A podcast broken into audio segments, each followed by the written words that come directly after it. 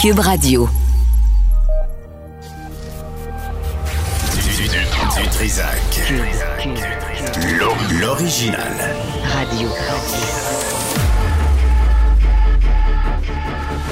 Du Trisac.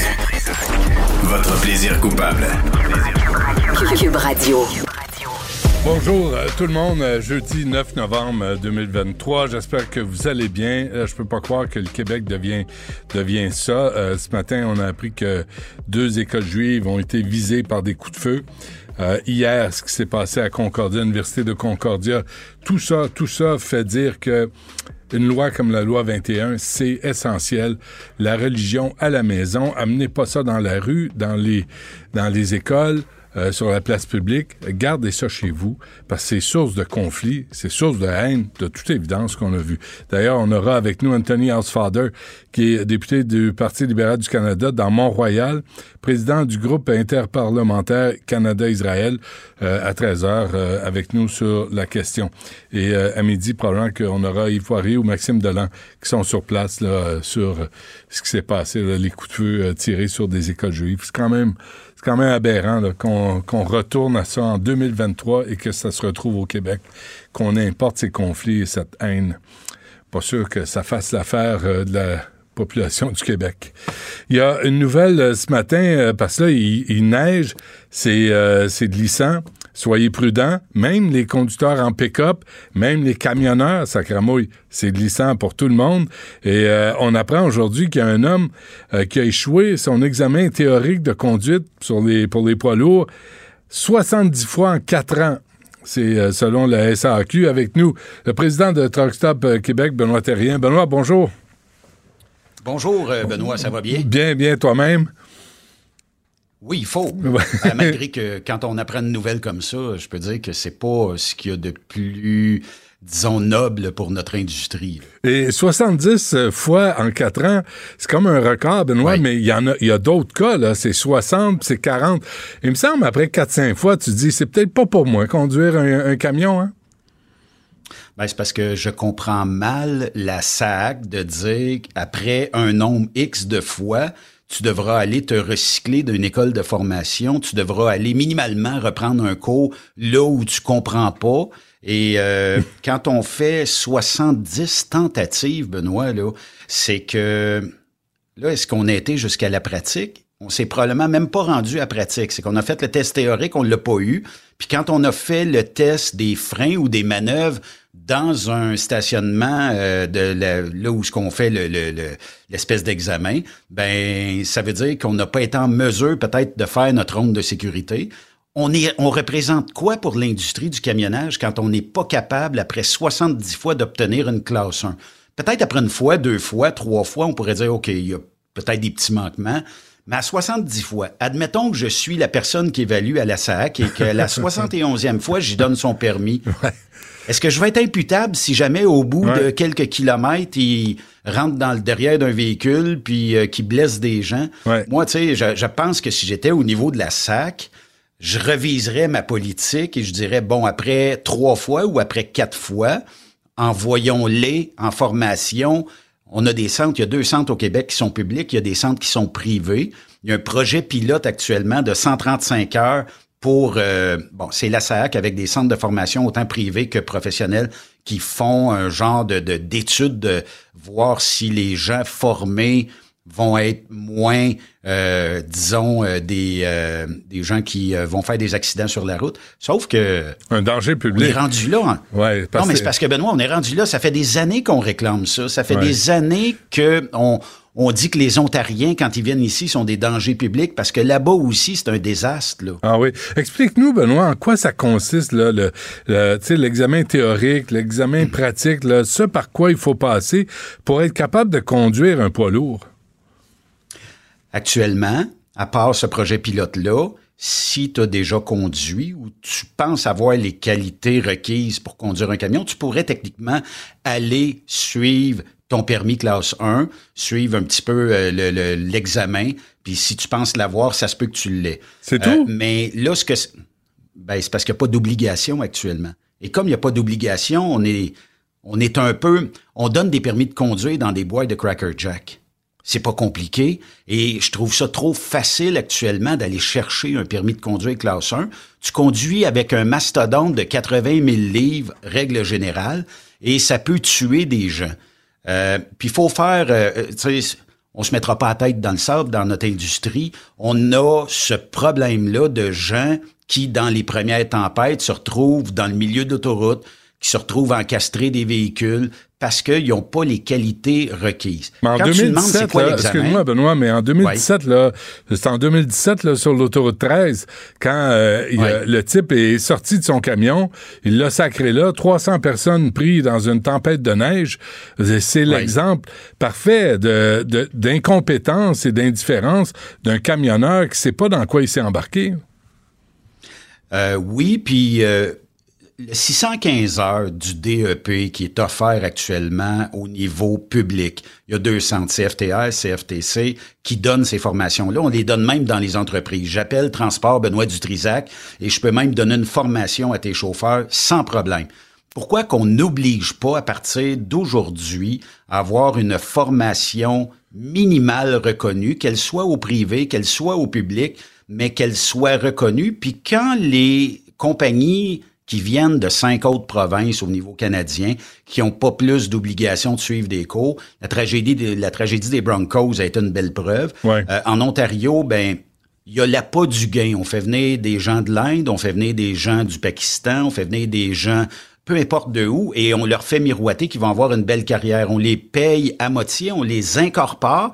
Ça veut dire que tu viens travailler pour moi, je t'incorpore, tu deviens une compagnie incorporée, mais tu chauffes mon camion mais là, avec peu ou pas de formation, votant, la journée que tu as un accident aux États-Unis, tu es poursuivi, l'entreprise va s'en laver les mains parce que tu es une incorporation. Ben oui, mais Benoît Dutrisac, qui chauffe pour moi, il est incorporé. Ah oui, Et là, ben, on, se soustrait, on se soustrait à toutes les charges sociales. Euh, on se soustrait à tous les taxes possibles et impossibles. Je te charge TPS, TVQ, puis en Ontario, c'est probablement juste euh, TPS. Et là, ben, je suis capable de couper les prix, je suis capable de venir compétitionner tout le monde ici au Québec.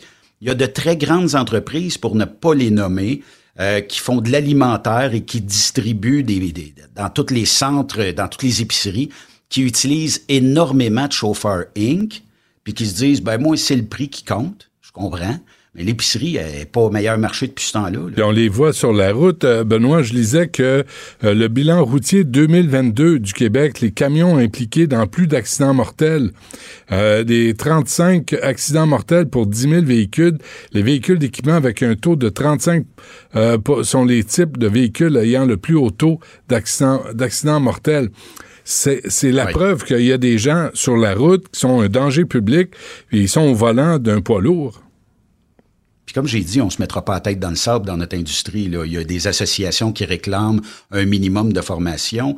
Il y a des chauffeurs. J'ai, posté votre nouvelle ce matin, là, puis ça a monté à 200 commentaires rapides que qu'est-ce qu'ils font dans notre industrie, ces gens-là. Fait qu'il y a comme un consensus qui fait en sorte qu'on n'en veut pas de ces histoires-là.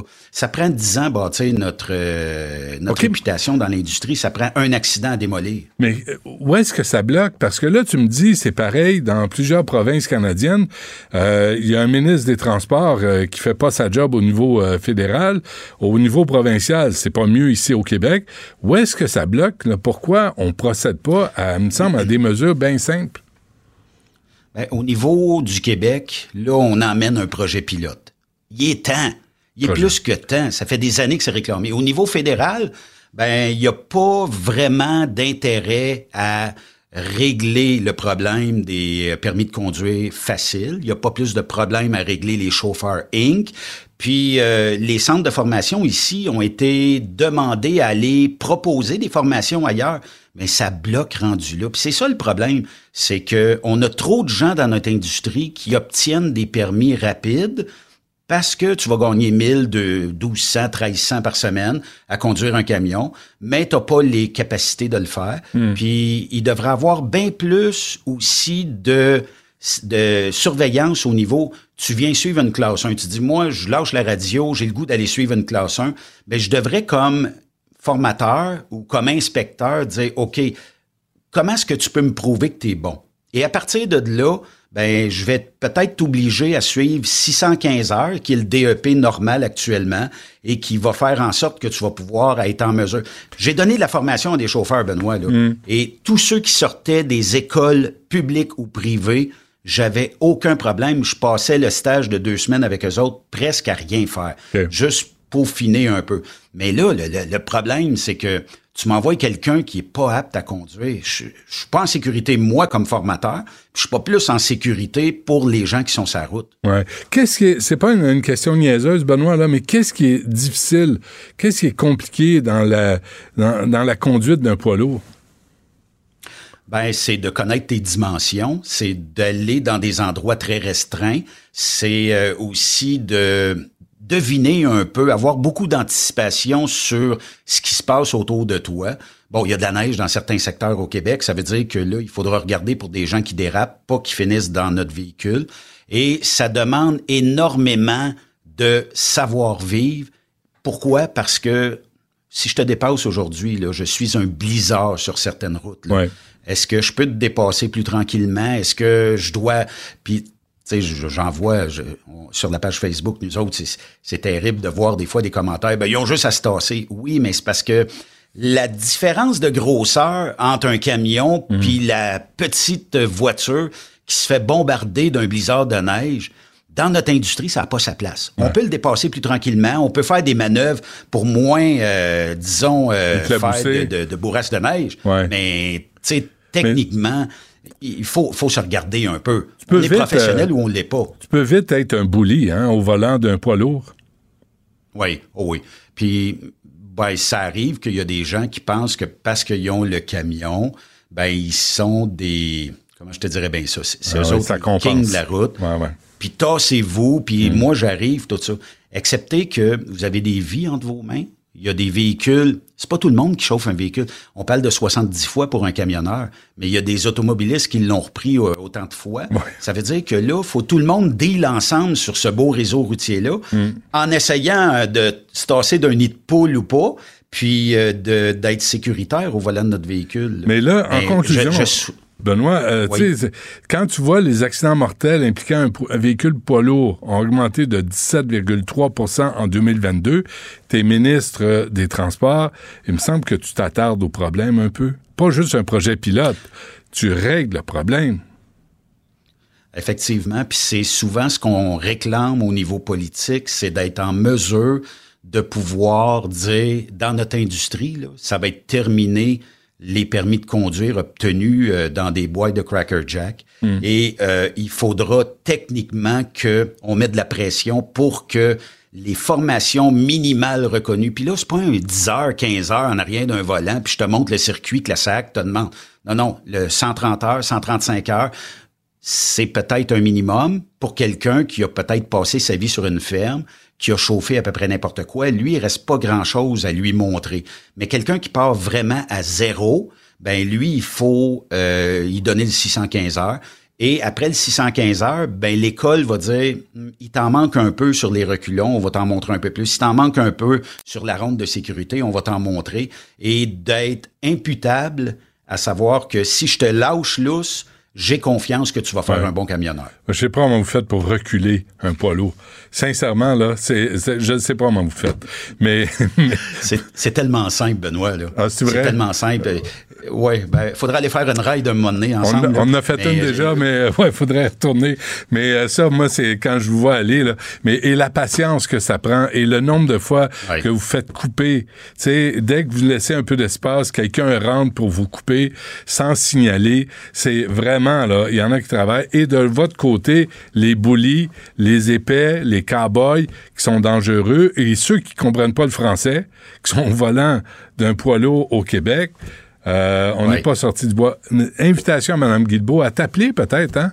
Puis avoir une discussion avec toi, Benoît. elle pourrait m'appeler. Oui, elle pourrait m'appeler. Puis euh, le ministre fédéral aussi pourrait euh, me communiquer parce que les cinq autres provinces qui sont dans le même bateau, il n'y a pas d'enjeu politique encore.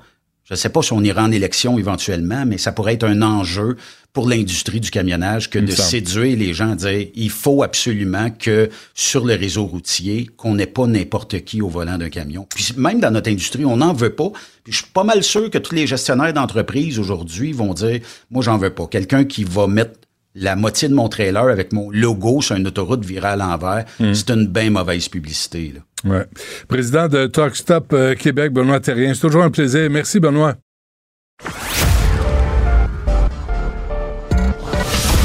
Un gars du peuple qui monte au front pour le peuple.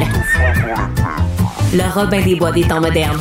Du Trisac. Hey, hey, hey, hey, hey, hey, attends une seconde, Alexandre.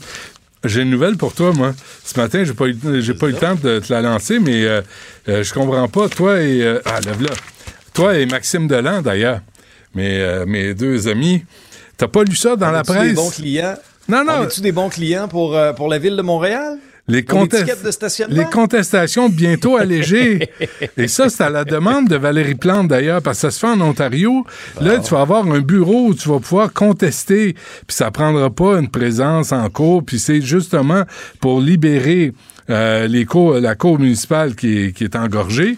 Alors ça, ça, ça s'en vient là. C'est le gouvernement du Québec qui, qui euh, planche là-dessus, puis on devrait l'avoir bientôt. Là. On s'apprête à proposer l'instauration d'un système qui pourrait soulager les cours municipales du Québec de milliers de dossiers d'infraction de stationnement.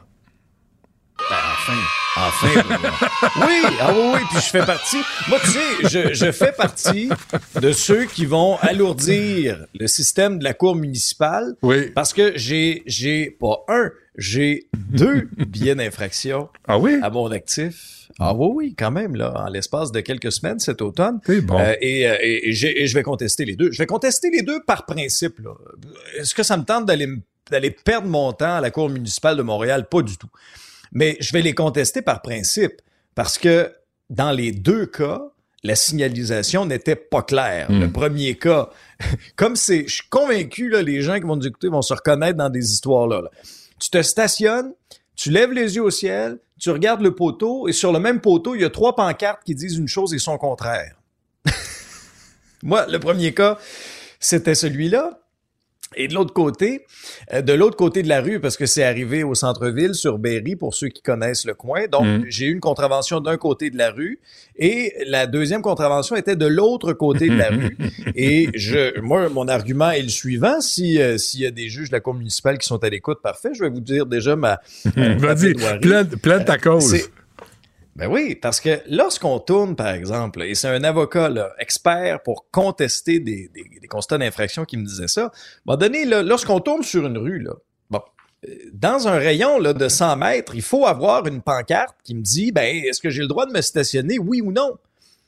Et dans mon cas, je l'ai marché, Benoît. Peux-tu croire? J'ai marché coin Sainte-Catherine, Berry, là, avec ma montre intelligente, là et, la pancarte qui disait qu'on n'avait pas le droit de se stationner là entre telle heure et telle heure était à plus de 100 mètres. Alors, j'ai fait une petite vidéo, j'ai documenté ma preuve et j'attends une date de cours. Et je vais te faire un suivi à la radio. C'est une des raisons pourquoi je le fais aussi, c'est qu'on va pouvoir en rejaser ensemble. Ben, certain. il est à peu près temps parce que la presse nous apprenait ce matin là, que c'est 450 000 causes au niveau là, des infractions au règlement sur le stationnement à chaque année. C'est fou. À hein. Montréal. C'est fou. Ça n'a aucun sens. Puis je te prédis une chose. Je vais être en vacances. Je pourrai pas m'indigner lorsque le règlement va entrer en vigueur. Mais laisse-moi dire une affaire. Lorsqu'ils vont prolonger à partir du 15 novembre les heures du stationnement, donc ils vont les devancer à 8 heures et ils vont les prolonger jusqu'à 23 heures, ça va faire deux choses. La cour municipale va être encore plus engorgée mm. et ils vont étouffer ce qui reste de vie de commerçants au centre-ville, les pense aux tenanciers de bar, pense aux restaurateurs, Benoît. Ben, ils ont, Quand on va venir ils manger ont la à Montréal, clientèle. lorsqu'on a le courage de le faire, ouais. lorsqu'on va, lorsqu'on va venir manger à Montréal, Benoît, lorsqu'on a encore le courage de le faire, là, ben, il va falloir se prévoir un budget de 90 pièces de plus pour les constats d'infraction ouais, parce qu'il va la avoir gardienne, plus, ouais, mais, mais il leur reste la, la clientèle de l'Office de consultation publique de Montréal. C'est des très, très bons clients. Ouais. Euh, bon.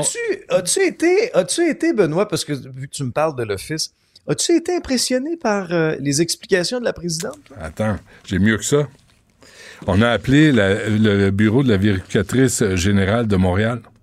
Oui. Sybelle a appelé. Euh, on, on nous répond. Voici ce qu'on nous répond, OK?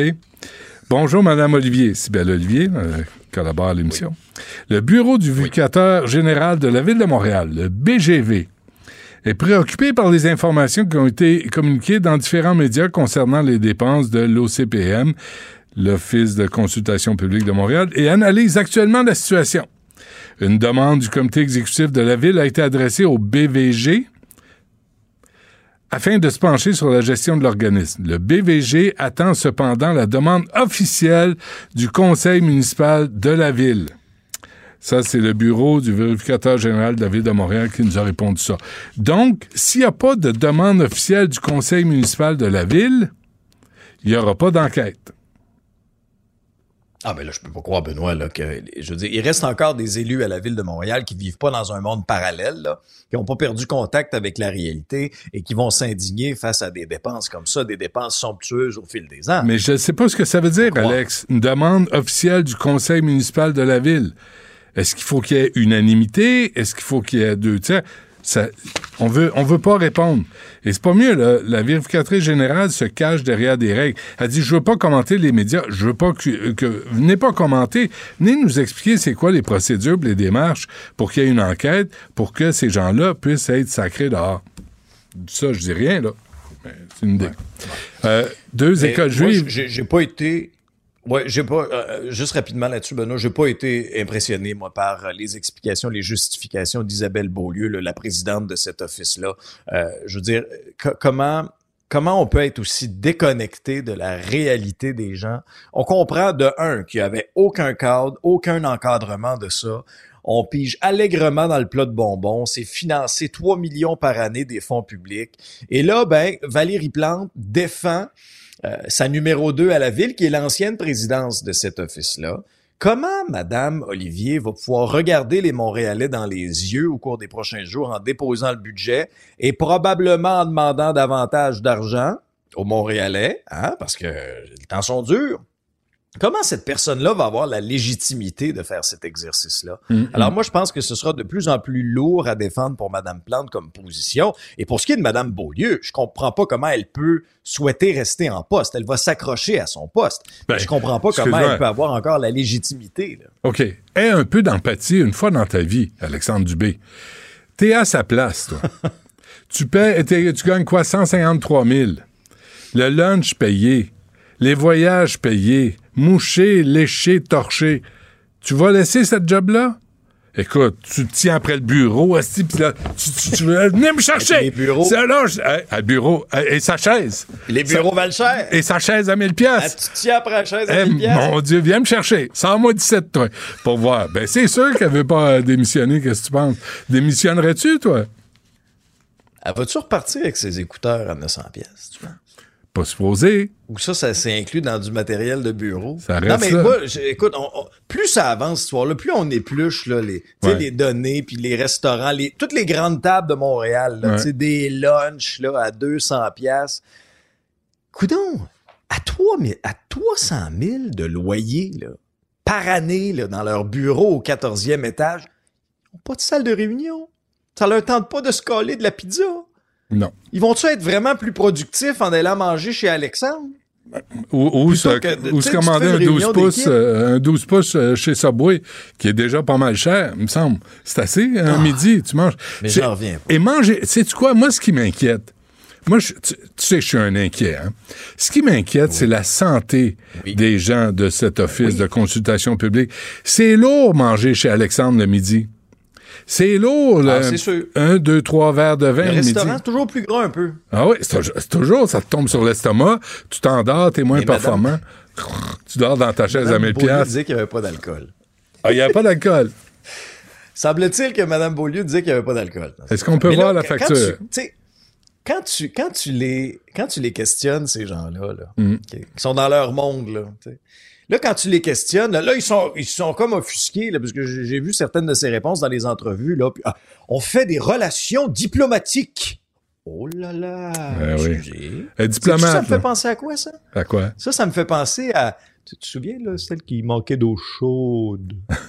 ouais, là, c'était pas des mondanités, là. C'était des relations diplomatiques. Non, non, c'est Ah, ça. On est bien Oh. loin du plancher des vaches, de, de toi puis moi, puis de la réalité du monde. Hey, Sybelle, as-tu regardé où on est rendu euh, sur la pétition pour euh, Mary Simon? Parce que là, là, hier, j'ai parlé à Alexandre Boulris. Il m'a dit qu'il la signerait puis qu'il la passerait au NPD parce que Jack Meeting était contre en 2018 la monarchie et tous ses symboles. Alors, je m'attends à ce que les, les, les, je- les- les partisans, les militants du NPD signent cette, euh, cette euh, pétition-là. On est combien? Ça, c'en est un autre. 8135, C'est des sacramouille. 8000, Hey! 8135, ça a comme bondi. Wow! Ah, OK, c'est correct, les petits monstres. Euh, mais, mais- mais on est quand même, quoi, 34, 37 millions au Canada? C'est pas grand-chose. 38? 38? Ouais. Qui dit mieux?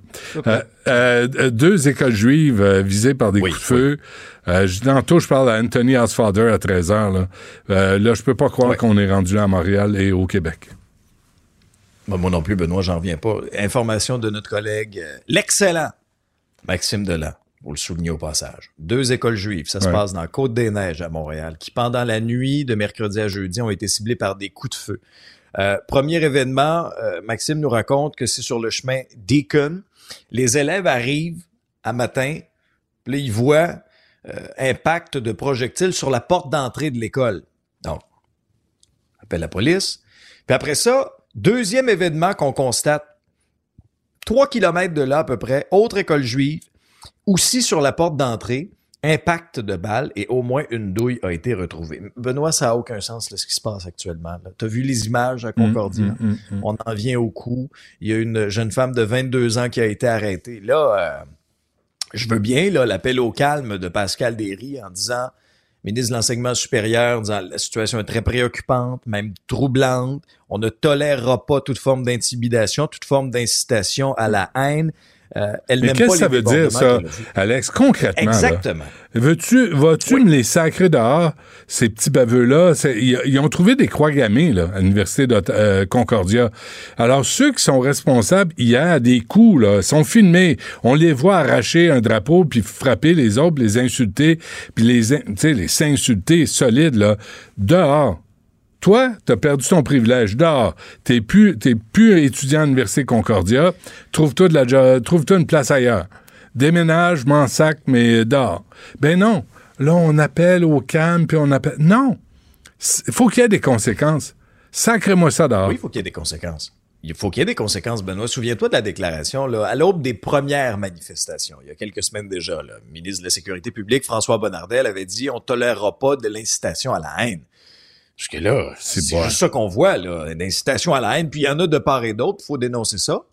Il- pour- Tu sais, il ne faut pas aller là. Faut pas aller. Moi, j'ai l'impression qu'il y a plusieurs personnes là, qui assistent, qui voient ça, qui voient passer ça sur les réseaux sociaux, qui regardent les nouvelles, qui voient ça, qui se disent mais dans quel monde on vit maintenant? C'est quoi? Moi, je le reformulerais autrement. Là. Je veux pas, tu sais, mais pas, faut pas aller là. Si vous allez là, c'est ce qui va arriver. Parce que là, tout ce qu'on entend, là, c'est la mairesse qui dit on est une ville paisible. On est... Là, t'as as les autres membres du parti, euh, tu sais, du gouvernement Legault. C'est inacceptable. Ben oui, so fucking Non, what? il faut des conséquences. Y a-tu des des conséquences. Si tu vas là, Ben. si tu fais une croix gammée, si tu fais une étoile de David, si tu insultes, c'est quoi? Il y a la commission des droits de la personne qui va traîner n'importe qui. Puis si tu pognes quelqu'un, un islamiste, là, puis tu lui dis, toi, ta religion, elle me tape ses nerfs parce que homophobe, misogyne, puis euh, tu prends de la violence. Moi, je suis pas d'accord avec ça.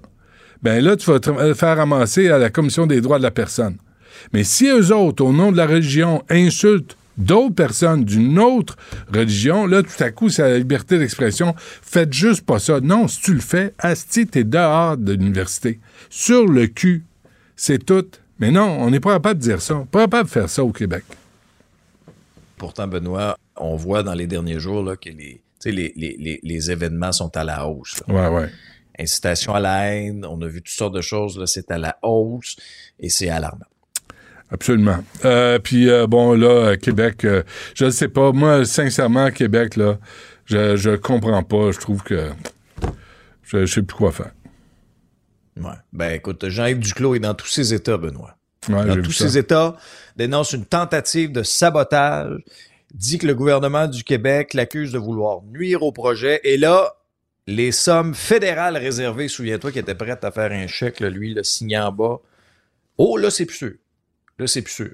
Moi, par exemple, ce que je salue, parce que, tu sais, on peut dire, est-ce que c'est des PQ Infra? Est-ce que la Caisse de dépôt est le bon partenaire dans tout ça? Ça reste à voir. Le REM a connu des difficultés. Mais moi, ce que j'ai aimé de la décision, c'est que là, au moins, on va avoir une vision un peu plus globale. C'est-à-dire que oui, il va y avoir Québec, mais il y a des problèmes aussi de circulation vers la rive sud. Mais moi, ce que je déplore, c'est que là, on a, dépensé combien là-dedans à Québec? C'est-tu 500 millions? En mmh, études, mmh, puis en taponnage dans les dernières années. Tu sais, en taponnage. une vision claire au Québec. J'ai l'impression des fois qu'on y va avec une, un compas, une boussole. Et plus on attend, plus ça coûte cher. c'est l'argent du monde. Ouais, ben ça coûte cher. Ça fait... Hier, Antoine Robitaille me disait le tramway, on parlait de ça en 2011. Mais imagine, en 11 ans, en 12 ans, là, l'argent qu'on aurait économisé si on avait arrêté de niaiser puis si on avait procédé. Parce que euh, Québec, c'est une ville importante au Québec. Ben non. Oui, c'est une ville importante. Puis il y a un problème de circulation. Je dis, il faut faire quelque chose à Québec. Mais tu sais, des fois, on, y va là, plutôt que d'avoir une vision d'ensemble, là, on y va petit. Moi, je pense que le problème, c'est c'est dommage. C'est le monde de Montréal qui vient de travailler à Québec. Ça, ça, fait du ah, trouble. Ça, eux autres, là. Oui, ça fait du trouble. Euh, Alex, euh, merci. On se reparle demain. Du Trisac. L'écouter sur le web vous demande peut-être de changer vos habitudes. On comprend. Mais son émission en vaut l'effort. Superbe, sublime, merveilleuse. Sauf que ce gars-là est quand même euh, rationnel et pragmatique. Mais ça pose un très grave problème. Je t'assure qu'il n'y a aucun politologue sérieux qui va te dire Un politologue, pas comme les autres. Loïc Tassi. C'est pas le temps de faire ça. Loïc, bonjour. Et bonjour Benoît. Tu sais, je t'entendais avec Alexandre parler de ce qui est arrivé à Concordia aujourd'hui, hier en fait. Puis ma chronique porte, bah pas ma chronique, ma chronique perspective euh, dans le journal qui peut arriver à 3h30, 4h, elle porte là-dessus. J'ai été voir moi ce qu'on disait en Israël, ce qu'on disait sur Al Jazeera par exemple, les réseaux euh, musulmans d'information, c'est incroyable. Et le problème là, c'est que tu as un paquet de gens ici, de minorités, qui sont pas branchés sur les médias canadiens, sur les médias québécois. Ils sont branchés sur Al Jazeera, ils sont branchés sur des médias extrémistes euh, israéliens, puis ça donne des choses incroyables. Ils n'ont pas du tout un point de vue neutre, un point de vue objectif, un point de vue calme sur la situation. Non, non, hmm. non, non. C'est des points de vue extrêmes. Puis ils amènent ça ici et évidemment, ils ont des comportements qui sont extrêmes parce que ici, on essaie plutôt de calmer le jeu, de, de, de, de dire, écoutez, là, ça n'a pas de bon sens, tapez-vous pas dessus, c'est pas entre juifs et palestiniens au Canada, au Québec que ça se passe, c'est là-bas. Mais non.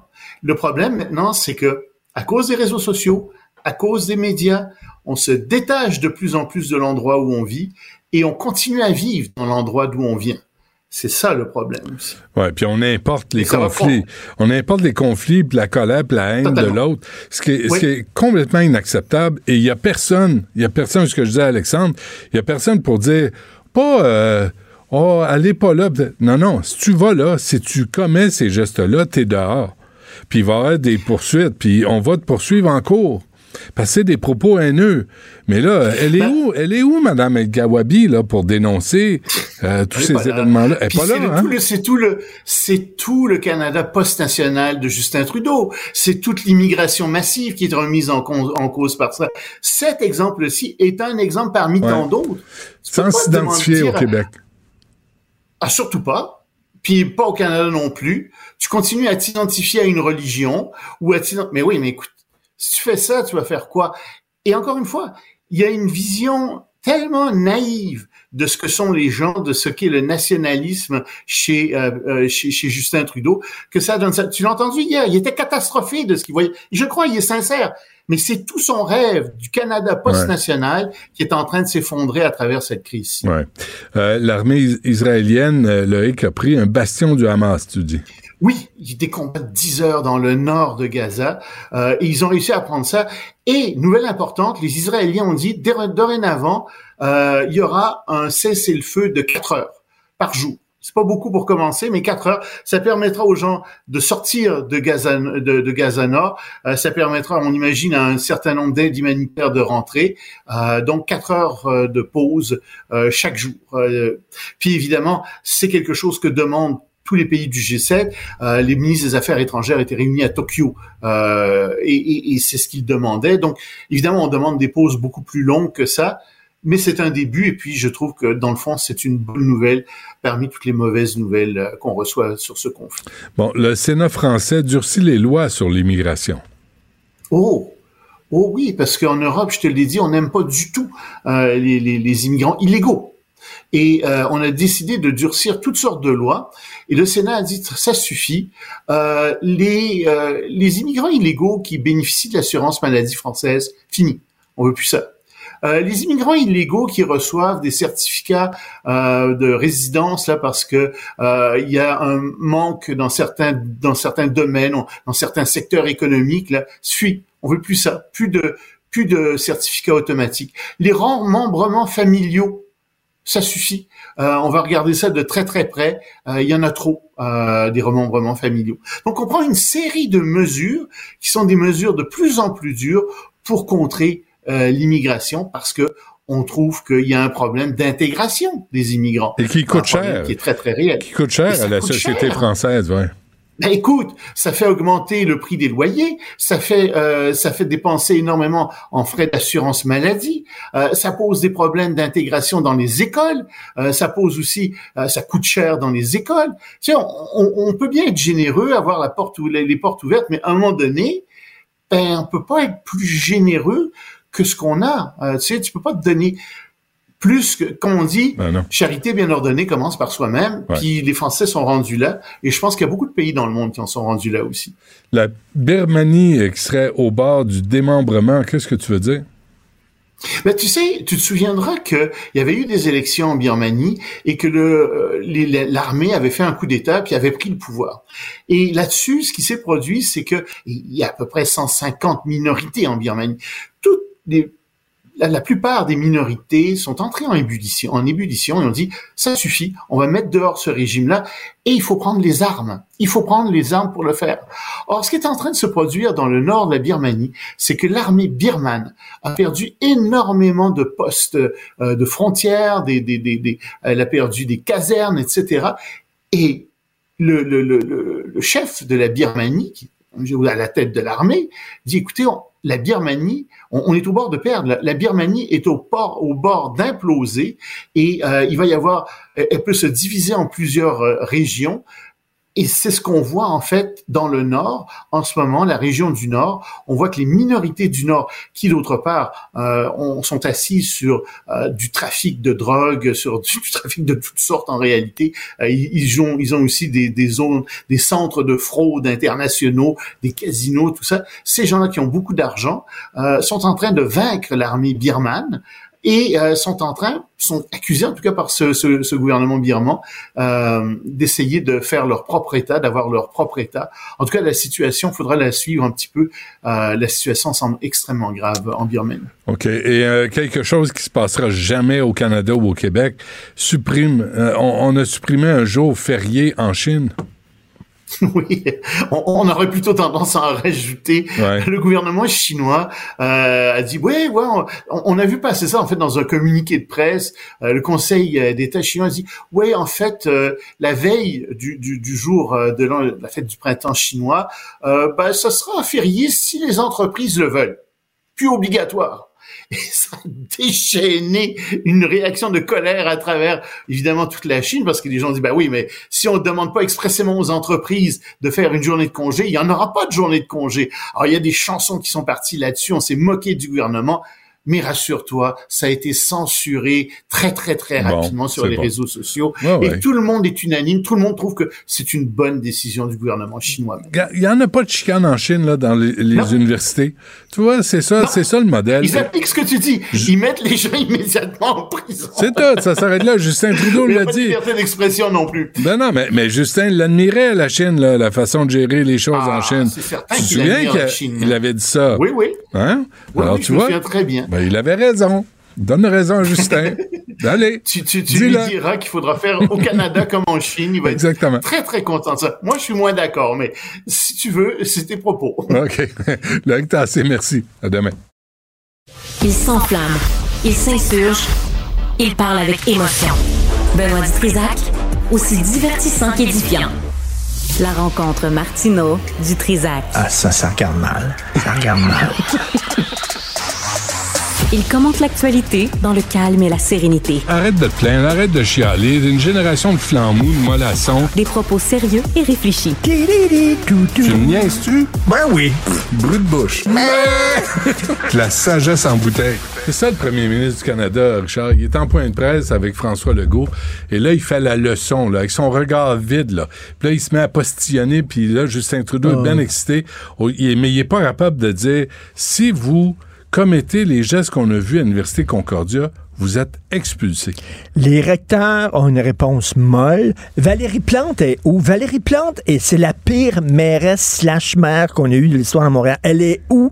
Elle est où? C'est quand même sur son Christi de territoire. On va Ben commencer là, là. Avant de parler du Québec puis du Canada, on va commencer de parler par Montréal. Les manifestations qu'il y a depuis euh, un bon bout de temps à Montréal, anti-juives, avec euh, Adil Sharkawi, puis là maintenant, c'est Concordia, puis là maintenant, on tire sur des écoles juives. Elle est où, Valérie Plante? Je vais te dire où, elle- où elle est. C'est qu'elle fait là, actuellement? Pourquoi elle n'est pas là, là, avec Legault puis euh, Trudeau? Ils sont là. Elle est où? pour dire qu'il va y avoir des mesures. Non, elle dit les actes de violence tels que ceux qui ont touché, qui ont touché avec un, en tout cas. Aujourd'hui, les étudiants de Concordia et l'attaque à une syna- synagogue hier sont inacceptables. Ah, ben là. Ces actes haineux n'ont absolument pas leur place à Montréal, une ville de paix, fois- de, attends, de sécurité et de bienveillance. Chaque événement fera l'objet d'une enquête du SPVM qui ne lésinera pas sur les moyens pour maintenir le caractère sécuritaire de notre métropole. Plus que jamais, il faut résister à la violence, rester unis et manifester pour la paix. Bla, bla, bla. Bla, bla, bla. My thoughts and prayers. Ouais, des ballons, des pigeons, des chandelles, des nounours. Exactement. Puis là, Mais pendant ce temps-là, les crinqués, t'as vu le regard de ces crinqués-là? les étudiants qui ont fait ça, c'était filmé, tabarnouche. Ils ont les vidéos. Ouais. Toi, t'es dehors. Dehors. Dehors. Il n'y a plus de conséquences pour rien. Il n'y a non. plus de conséquences. Ouais. Jamais. Et, et ils sont sans gêne. là. Et les insultes racistes, mi- antisémites envers les étudiants juifs, ça, ça compte pas pour Madame El Gawabi. Là. Non, mais imagine-toi là, le quart de ça visait contre la communauté musulmane. Imagine-toi, là. Tabarnouche, les gens capoteraient bien raide. Déchirer le drapeau, euh, tu sais, comme ils ont déchiré le drapeau d'Israël hier. Qu'est-ce que t'as? T'es pas capable de voir le drapeau d'un autre pays, toi, sans que tu fasses un caca nerveux. T'es-tu malade, là? T'as-tu besoin de prendre tes pilules aux 4 heures, mon ami? Parce que là, c'est juste un, c'est juste un drapeau de leur pays d'origine. Et d'ailleurs, d'ailleurs, d'ailleurs, la loi 21, c'est ça. C'est la laïcité. C'est la religion à la maison. Arrêtez de nous faire chier avec votre religion de- sur la place publique. Gardez ça chez vous, puis même chez vous, vous avez intérêt à suivre, à suivre la loi. Parce que les enfants ont des droits, puis les femmes ont des droits.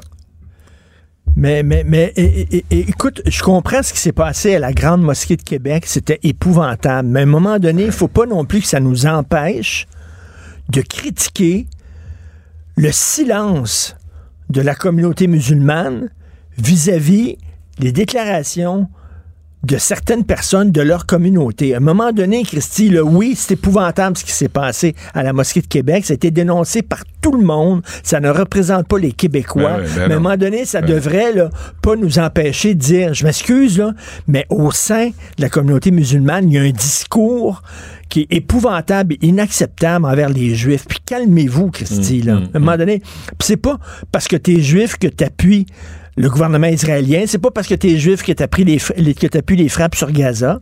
Je- y a- y a pas des- d'amalgame. Il me semble qu'on nous dit ça tout le temps, pas d'amalgame Il y a depuis des des années. intégristes juifs aussi. Là. Il y a des ouais. intégristes. Et Souviens-toi, pendant la pandémie, les juifs assidiques qui se sacraient des règles sanitaires, mais se sacraient de, de nous autres, et qui sont tombés malades dans, de- lors d'un mariage dans le West Island. Et là, tout à coup, ils disaient, on veut être euh, traités. Qu'est-ce qu'on a fait? On les a traités. Mais tu peux pas négocier avec des intégristes religieux. Alors, quels qu'ils soient, là, quels qu'ils soient, les intégristes dénoncer. religieux, vous n'avez pas d'affaire à mener ce qui se passe dans une société qui est censée être démocratique. Mais, Mais, ça prend l'autorité, ça prend la loi, ça prend l'ordre Ça de la prend loi. des conséquences, Christy, puis il n'y en a pas. On est tout le temps là. Moi, il faut comprendre. Oui, mais le contexte. Oui, mais gna gna gna. Puis, hey, j'ai regardé. Si tu vas capoter. La grande librairie. Moi, je regarde ça tous les dimanches à TV5. euh, Des discussions d'auteurs de romans puis d'essais. Bon, j'aime ça. Là, on fait une émission spéciale des enseignants. On reçoit une dizaine d'auteurs qui sont enseignants, puis dans la salle, tous les gens qui sont assis, c'est tous des profs. En hommage à Dominique Bernard et Samuel Paty, deux profs qui ont été égorgés par des islamistes. Ils ont leurs photos, les grosses photos. Ils ont parlé pendant deux heures, l'émission dure pendant deux heures. Peux-tu croire qu'ils n'ont jamais prononcé le mot islam? Peux-tu croire ça? jamais. Ah oui. hein. J'étais avec Sophie, on capotait. On dit, Christy, pourquoi dire- Samuel Paty a été égorgé? Parce qu'il a montré des, des euh, De Mahomet? caricatures de Mahomet. Non, mais c'est. et là, ils ont dit, et là, ils ont dit, les fondamentalistes religieux. Non, non, non, non. Non, non, non. C'est pas les catholiques. C'est pas les bouddhistes. Ouais. C'est pas. Non, non. Les fonds, il faut lutter contre les fondamentalistes religieux. Dites-le. J'étais là. Ils vont le dire, Christy. Ils vont dire qu'il y a un problème avec. Non. Ils n'ont pas dit ça parce qu'ils ont peur de passer pour Mais sont, ce matin, là, Richard, où sont les recteurs des universités? Nous, pas. Ils, Où- ils font où- nulle où part. Ils se cachent en dessous de leur bureau, Christy. Non, mais ils, font, ils remplissent leur formulaire de subvention, là, puis ils veulent avoir les subventions. Eux autres aussi, j'aimerais ça voir leur compte de dépenses, soit dit en passant. Mais, asti, et là, ils sont où pour dire on ne tolérera pas Ben- que vous importiez votre haine, euh, votre, euh, votre maladie mentale Ben oui. de religieux intégristes dans nos universités. Il n'y en aura pas. Il n'y en aura pas. Ça ne sera pas Puis les, toléré. les vas universités, c'est des lieux de débat. Euh, Netanyahou, là, je Netanyahou, en 2002, a été, euh, on, on l'a empêché de prendre la parole à l'Université Concordia. Concordia, là, c'est une université de Tu sais que je suis allé là, moi, parce que je voulais être réalisateur, puis tout ça, puis, ou critique de cinéma. Bref, j'ai étudié en cinéma à Concordia. On, on me dit que c'était le meilleur département. Concordia, là, ça fait passer l'UCAM pour le HEC. ça fait passer l'UCAM, écoute, ça fait passer l'UCAM pour une université de droite. Concordia, c'était tellement à gauche, là, à l'époque. Mm, Là, je te parle de 1900, Il y a début 40. des années 80, là. Ah ouais, il y a 40 ans. Ah ouais. Ouais, t'es Arrête, t'es de même. Mais, mais, mais donc, ça met, à la limite, c'est pas étonnant ce qui se Ouais. passe à Concordia, là. C'est comme ça, là. Je veux juste euh, t'informer, parce que moi, je suis là pour ça. Euh, je veux juste t'informer, dans l'histoire de l'Office de consultation publique de Montréal, juste t'informer, parce qu'on essaie d'avoir des commentaires. oui. On a appelé euh, le bureau de... Euh, euh, Cybèle a appelé le bureau du vérificateur général, qui est la vérificatrice générale de la Ville de Montréal. Euh, euh, on nous a dit qu'on est préoccupé par les informations qui ont été communiquées par différents médias concernant les dépenses de l'OCPM, l'Office de consultation publique de Montréal, et analyse actuellement la situation. Une demande du comité exécutif de la ville de, Montréal, de la ville, a été adressée au BVG, le bureau du vérificateur général, afin de se pencher sur la gestion de l'organisme. Le BVG attend, cependant, la demande officielle du conseil municipal de la ville. Est-ce que c'est faut que ça soit unanime Est-ce que c'est le con- est-ce que c'est le comité exécutif? Est-ce que c'est la maire, la mairesse? Est-ce que Elle c'est dehors, la mairesse? Elle peut-tu ben, ça, il dit c'est indépendant. C'est indépendant de la ville, mais c'est bizarre, mais c'est financé 100% par la ville. Puis Guy Grenier, c'est un ancien partenaire d'affaires à Isabelle Beaulieu. Attends une minute, elle a dit il n'y a pas de conflit d'intérêt. Là, t'es, sa- t'es langue sale. Ah oui, non, T'es je- langue sale. je Moi, ce que, euh, il- non, en fait, ce qu'il faut, Ouais. c'est qu'il faut que JE s'excuse. Il faut que les, les journalistes de JE. Hey, ces Félix journalistes-là, Séguin, Félix. Séguin devrait envoyer des fleurs à Isabelle Beaulieu et euh, S'excuser. s'excuser. De- d'avoir posé des questions. Écoute, tu ne poses pas de questions à ces gens-là, voyons donc. là, ils sont pas redevables au public. Et, et- et là, elle dit, c'est des erreurs, c'est pas, c'est pas euh, des, des gaspillages d'argent public, ce Non, sont non. des erreurs. Des erreurs. Puis là, moi, elle a dit un truc qui m'a fait hurler. Euh, je ne suis pas parfaite. Là, m'a dit, Isabelle, m'a dit, genre, juste entre nous deux, Isabelle.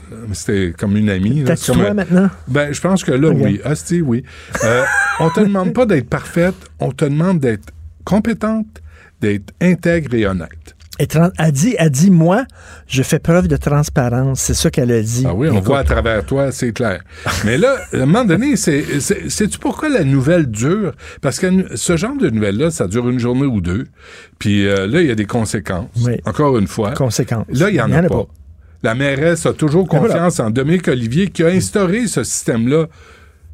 Qui a instauré le système là, où c'est le bar ouvert. Madame on- Beaulieu, 77 fois au resto en un an.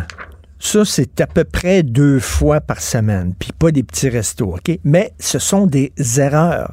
Les voyages, ce sont des erreurs. c'est dur sur le système, aller au restaurant le midi, tu le sais, c'est lourd. T'as de Ah. la misère à travailler après. Ah oui. Tu fais un petit dodo dans ta chaise à 1000 pièces. J'espère Ben que c'est un lazy boy qui s'étend, tu sais. Puis tu mets tes écouteurs, puis là, tu sais, ça peut couper le son là, extérieur dans ces écouteurs-là. là. Oui. Tu coupes le son extérieur, puis Le là, tu peux bien n'existe plus. dormir. Le monde Tu peux n'existe bien dormir. Le monde n'existe que pour payer ta carte de crédit. C'est ça. Attends. Mais faut- on, on en parle encore parce que la mairesse Plante n'a pas le courage d'intervenir, parce que Dominique Olivier n'a pas le courage de démissionner, et Isabelle Beaulieu n'a pas la folie furieuse de démissionner.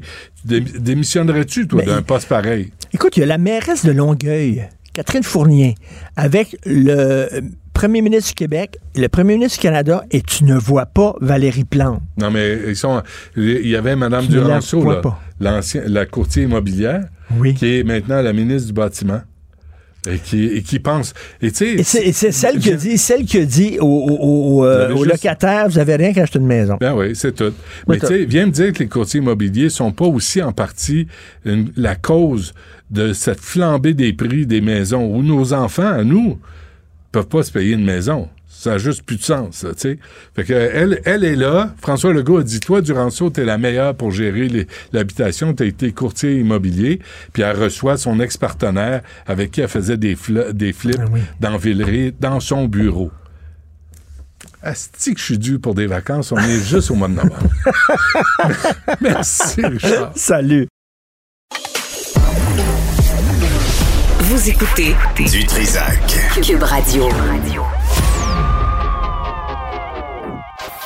Maxime Delan, Déjà un premier événement violent, journaliste à l'agence QMI. ça porte tout à fait la signature du crime organisé. Les faits divers avec Maxime Delan. Avec Maxime Delan. S'il te plaît, baisse, c'est je vois rien. Là. Moi, ça, ça me rentre dans les rétines. Là. J'ai, des, j'ai des lentilles. Moi, je- j'ai eu des cataractes. Là. Aidez-moi. Là.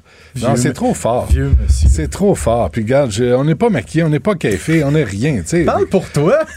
Ah, toi, tu euh, oui, ba- ah non, baisse, baisse, baisse, ça gramouille, baisse. Baisse! Baisse! Baisse! Je vais l'éteindre, Tu- ouais, tu- Oui, mets-moi des chandelles, c'est trop fort.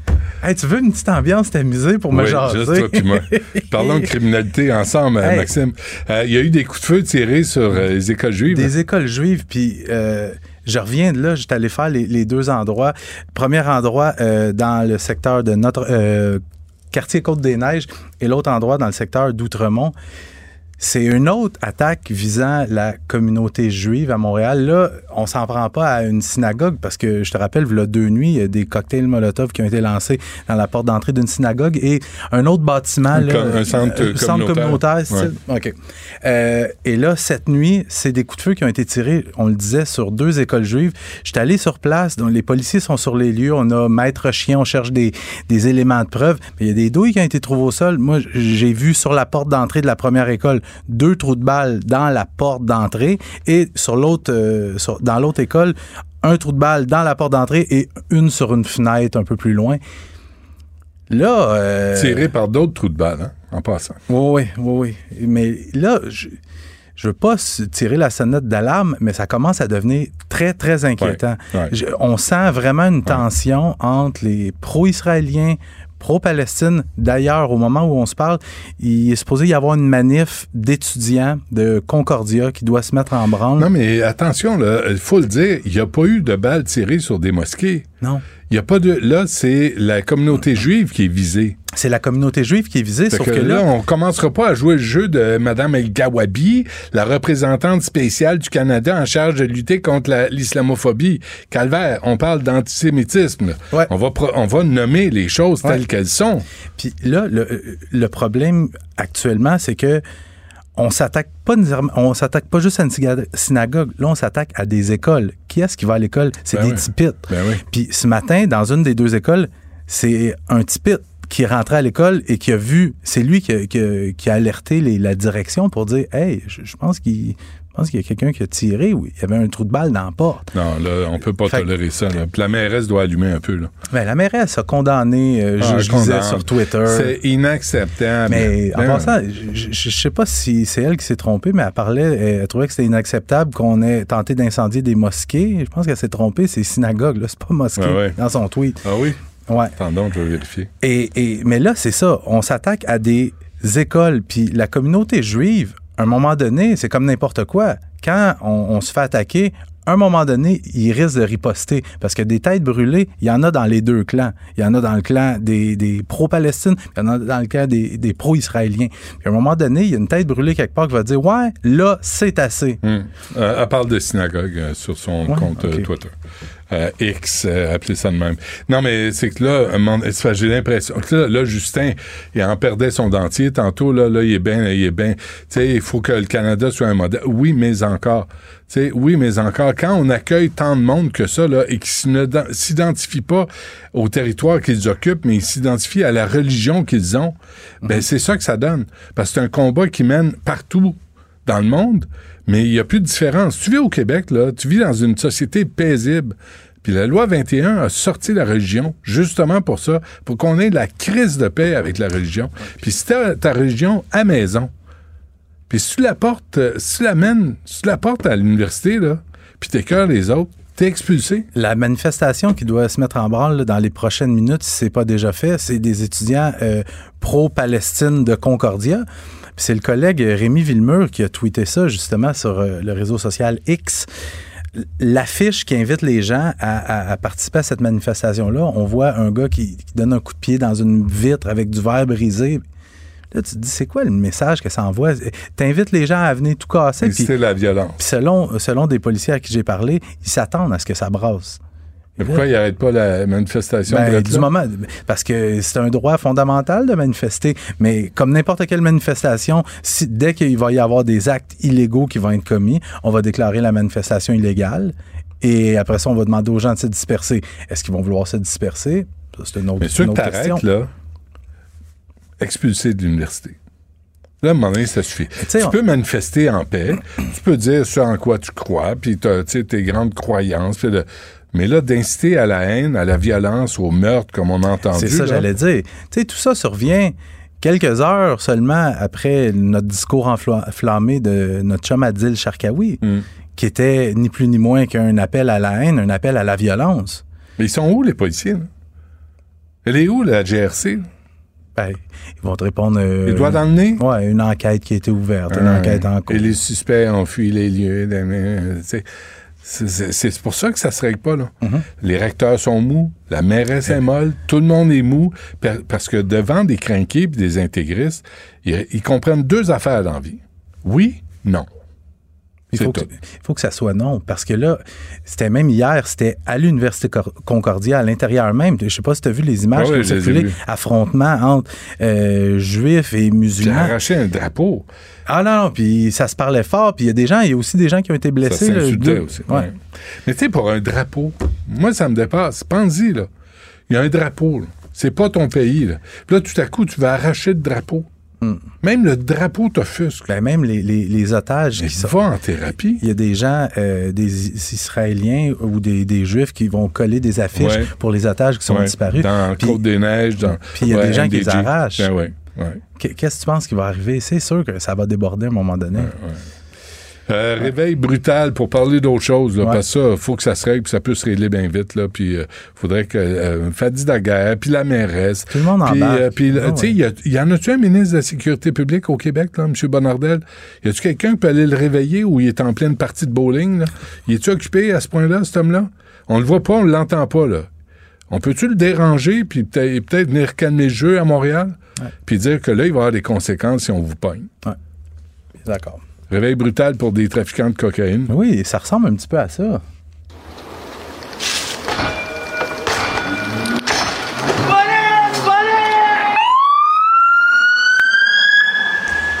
Fait que Oh, ya, ya, ya, ya. Je peux Hey. te prendre un café avant, moi? Ah, je te le dis, quand tu trafiques de la cocaïne comme ça, habituellement, les mercredis, les jeudis, ça se peut bien que ta porte se fasse défoncer comme ça. Puis là, c'est arrivé. C'est la police de Longueuil, au terme d'une enquête de plusieurs mois, qui a mené plusieurs perquisitions si- simultanément dans divers- diverses municipalités. On parle de Longueuil, Saint-Hubert, particulièrement dans le quartier La Flèche. Je sais pas s'il y a des gens qui connaissent le quartier La Flèche. C'est un quartier assez rough. Ah ouais. Euh, ouais, ouais. À Saint-Hubert, sur la rive sud? Ouais. Euh, donc, Brossard, Laval et Saint-Jacques-le-Mineur. Euh, on parle de sept arrestations, cinq hommes, deux femmes. Saint-Jacques, le mineur. Quel- Ça, c'est sur la rive sud. Ouais, c'est loin. C'est creux, ça. C'est creux. Mais, autour, il y a des champs de Oui. cultivateurs. Oui, puis il y a au moins un présumé trafiquant qui habite là. Puis de temps en temps, il y a un joueur de banjo sur une galerie. aussi.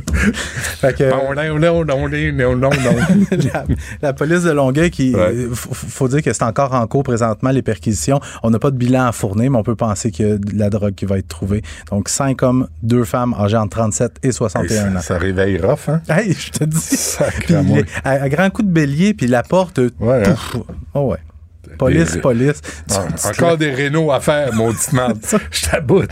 Fusillade aussi dans la cour d'un McDo. Ah, je termine avec ça. La- je sens que la, la violence armée, hein, c'est Ouais, revenu. pas fini, hein. Puis là, ça se passe à 5h30 ce matin euh, dans le terrain de stationnement d'un McDonald's de Saint-Hubert. Je sais pas si tu sais, euh, Grande Allée, autoroute 30, Ouais. il y a un McDonald's là. Ouais. Et il y a un gars qui est dans sa camionnette, puis à un moment donné, des suspects qui ouvrent le feu sur sa camionnette. Le gars n'a pas été blessé. J'étais allé sur place ce matin. On voit clairement les trous de balles dans la portière côté conducteur. Le gars a été très chanceux. Il n'a pas été blessé. Par contre, il a été traité pour un choc nerveux. Mais quand il est 5h30 du matin et tu te fais tirer dessus dans la cour d'un McDonald's, c'est pas une commande à l'auto qui a mal viré, là. On s'entend? Je- Ouais, je pense ouais, ça ouais. ressemble peut-être plus à un deal de drogue qui, qui vire pas bien ou quelque chose comme ça. Ton œuf McMuffin a été mal cuit, je sais pas trop. Hey, c'est pas des farces, là. Fait que, euh, on va se calmer tout le monde. hein. Le temps des fêtes arrive. Ah, mais c'est vrai, c'est Noël, c'est euh, c'est chrétien. Ah, ouais. Ça s'applique pas. Ce qu'on fait. C'est- Sais-tu quoi? À Concordia, hier, il aurait dû faire jouer le 10 de Noël de Nat King Cole Trop vieux. ou de Ginette Renault. Non. Non, non. Oh, non, non. pas Mariah non, Carey. non, non, pas, non, non, pas secouer tes boules de Noël devant tout le monde. Juste des, euh, des classiques. Là. Ginette Renault, Ouais. son 10 de Noël de 1964, ou de Nat King Cole des années 66, là, tout, tout le monde serait calmé. J'ai bien l'impression que ça aurait rien changé. T'as pas de cœur. T'es un cynique. Merci. À demain. Salut. Ce segment est aussi disponible en vidéo sur l'application Cube ou le site cube.ca. Du Trisac. Un animateur pas comme les autres. Cube Radio. Hier, je me suis mis à réfléchir à ça. Wow, wow, wow. Euh, tu t'es mis à Benoît- réfléchir. Ah ouais. Euh, il est arrivé sur la scène avec une tuque sur laquelle il était écrit Party Animal. La rencontre Robitaille du Trisac. Antoine, bonjour. Bonjour, Benoît. Bon, euh, le conflit israélo-palestinien, évidemment, euh, euh, a été importé ici euh, au Québec et là, des coups de feu sur des écoles, euh, des bagarres euh, à l'Université de Concordia, des insultes, des menaces. Il va falloir qu'on trace la ligne quelque part. là. Oui, c'est ça. C'est dénoncé de façon généralisée euh, ce matin. On dénonce euh, la montée de l'antisémitisme, mais aussi la violence hier à Concordia. Euh, moi, je me suis entretenu hier avec euh, la ministre euh, Derry de l'enseignement supérieur, Pascal Derry. Elle-même avait parlé au recteur de Concordia hier et elle m'a dit, il semblait un peu dépassé par les événements. Il y a de quoi? Euh, que faire avec tout ça? Donc, ça barde euh, dans, les, dans les universités. Il y a ces coups de feu sur des écoles. Appel au calme, donc, des deux premiers ministres ce matin qui étaient réunis lors d'une annonce euh, sur euh, le logement à Longueuil. On peut écouter euh, Justin Trudeau et François Legault. Je veux être très clair. Nous condamnons cette violence antisémite dans les termes les plus forts. Cette haine n'a pas sa place. Pas ici à Montréal, pas nulle part au Québec, pas nulle part au Canada. On ne veut pas de haine et de violence au Québec. Puis on tolérera pas ça. Il faut à un moment donné, ici, être capable de se parler calmement. Donc, je fais un appel au calme à tous les Québécois et Québécoises. Penses-tu, excuse-moi Antoine, penses-tu vraiment, quand tu es un crinqué, là, penses-tu vraiment que ces messages-là, je dirais même mollassons, va, va faire changer le comportement de ces crinqués-là? Ben, c'est c'est mieux qu'aucun message du tout. Ben non, tu compares à pire. C'est ça. Mais Il n'y a pas dire- d'expulsion prévue là, pour les étudiants qui ont provoqué, qui ont frappé les gardiens de sécurité. Toi, je suis désolé, mais tu n'as plus le privilège de venir à l'Université de Concordia. Va Mm. te trouver un- un- une, euh, des études ailleurs. Tu Oui, il faudrait être un peu français des fois. Ben, Tu sais, en France, là, ils niaisent pas avec ça souvent. Et euh, en tout cas, on a eu des échos de certaines décisions extrêmement tranchées, comme tu le dis, des expulsions, euh, des gens qui veulent faire du grabuge comme ça. Puis euh, j'espère aussi qu'on va trouver les, les crinqués qui ont tiré sur des écoles juives. Là, ça n'a Ben aucun ouais. maudit bon sens. D'ailleurs, je t'invite à écouter le ministre de l'Éducation, Bernard Drinville, à ce sujet. Alors, écoutez, on vient de s'entretenir avec des représentants de, la communauté juive. Évidemment, moi, euh, je suis très, euh, honnêtement, je suis très inquiet. Quand on commence à tirer sur des écoles, c'est grave. On n'est pas le Québec, ça, là. On, on tire pas sur les écoles au Québec. C'est une forme de terrorisme, ça, là. Quand tu commences à tirer sur des écoles. Alors, on veut pas céder à ça. Mais en même temps, il faut s'assurer que nos écoles soient sécuritaires. La direction de ces écoles-là, la communauté a décidé de les maintenir ouvertes parce qu'elle les juge sécuritaires après avoir augmenté les mesures de sécurité. Alors, on lui fait confiance. Forme de terrorisme, au moins, il l'a dit. c'est bon, c'est bravo. Oui. Mais c'est quoi, quelles sont les conséquences? Quelles ça. seront les conséquences? C'est ça le problème. Il n'y en a pas de conséquences. Oui, puis j'ai pas eu le temps de sortir l'extrait de François Bonnardel qui s'est contenté de dire je demande à tout le monde de, de rester calme. Ah, Mais, tu sais, ça s'est arrêté à lui de dire nos policiers là doivent euh, tu sais justement euh, faire en sorte qu'il y ait des conséquences. Ouais, il y, a- c'est ça. il y c'est aura ça. des accusations, puis Et- vous n'allez pas vous en sortir facilement. Et là, je- non, ouais. tu sais, euh, fais partir des ballons, puis des pigeons, puis des nounours, puis puis allume une chandelle tant qu'il y a. Là, j'ai eu quelque chose tout à l'heure. Là, j'ai pas eu le temps de vérifier tout ça, mais c'est- vraiment quelqu'un de confiance qui m'a envoyé ça. Ça vient de l'Université du Québec à Montréal. Message du recteur Stéphane Palage qui dit euh, depuis quelques jours, des tracts haineux sont apparus entre nos murs. Ils ciblent les membres de notre communauté qui portent un nom juif. Ils me ciblent aussi. Donc, le recteur de l'université de l'UCAM, là, euh, dit dans un message à la communauté ucamienne qu'il est ciblé par des tracts haineux. C'est c'est grave, là. Euh, donc, euh, c'est dans toutes les universités. Il faut veiller au grain. Puis si vous avez des informations de ce type-là, ben il faut nous informer parce que plus on va faire sens. sortir ça, peut-être que justement les policiers de François Bonnardel vont se rendre à un moment donné puis vont vont peut-être euh, qu'on poser des gestes. Peut-être qu'on allume. Peut-être que le ministre de la Sécurité publique devrait dire autre chose qu'il faut se calmer. Hum, hum, Tu penses-tu? Même la mairesse, je- c'est inacceptable. Ben, c'est inacceptable. Ah, ils vont-tu trouver un autre mot, Benoît? Ah, Inacceptable. Y a-tu moyen de, d'articuler une pensée sans ce maudit mot-là? Tu sais, il y a autre chose dans la vie que inacceptable. Mais une fois En que c'est dit, là, ça change quoi? Ben oui, c'est ça, on l'accepte pas. Ben oui, on l'accepte. Évidemment, tirer sur une école, c'est inacceptable. Ben oui. La, claque sa gueule tu m'as donnée, Antoine, c'est inacceptable. OK? Ça. Je vais t'en donner une autre, mais encore lisse, moi. La Shoah, c'est inacceptable. C'est inacceptable. Mais non, là, hey, arrêtez, Hey. là. Enrichissez votre vocabulaire de, de la, je dirais, de, de l'indignation. Non, mais, Hein? mais suivez, suivez les conséquences. Ouais. Pas juste inacceptable, si ça se reproduit, si tu fais ça, si tu vas là, il y aura des conséquences. Mm. Tu vas te faire sortir de l'université 1, il va y avoir des accusations pour voie de fait 2, puis tu vas avoir un casier judiciaire, mon petit minou, puis tu pourras plus sortir du pays 3. Je tiens à souligner euh, que ça se faisait en marge, la, la déclaration de, de Legault et de Trudeau, là, c'était en marge d'une annonce sur le logement. Donc, au moins, il y a à quelque part de l'harmonie. Chez nous, parce que vraiment, François Legault puis Justin Trudeau étaient ravis de se retrouver ensemble.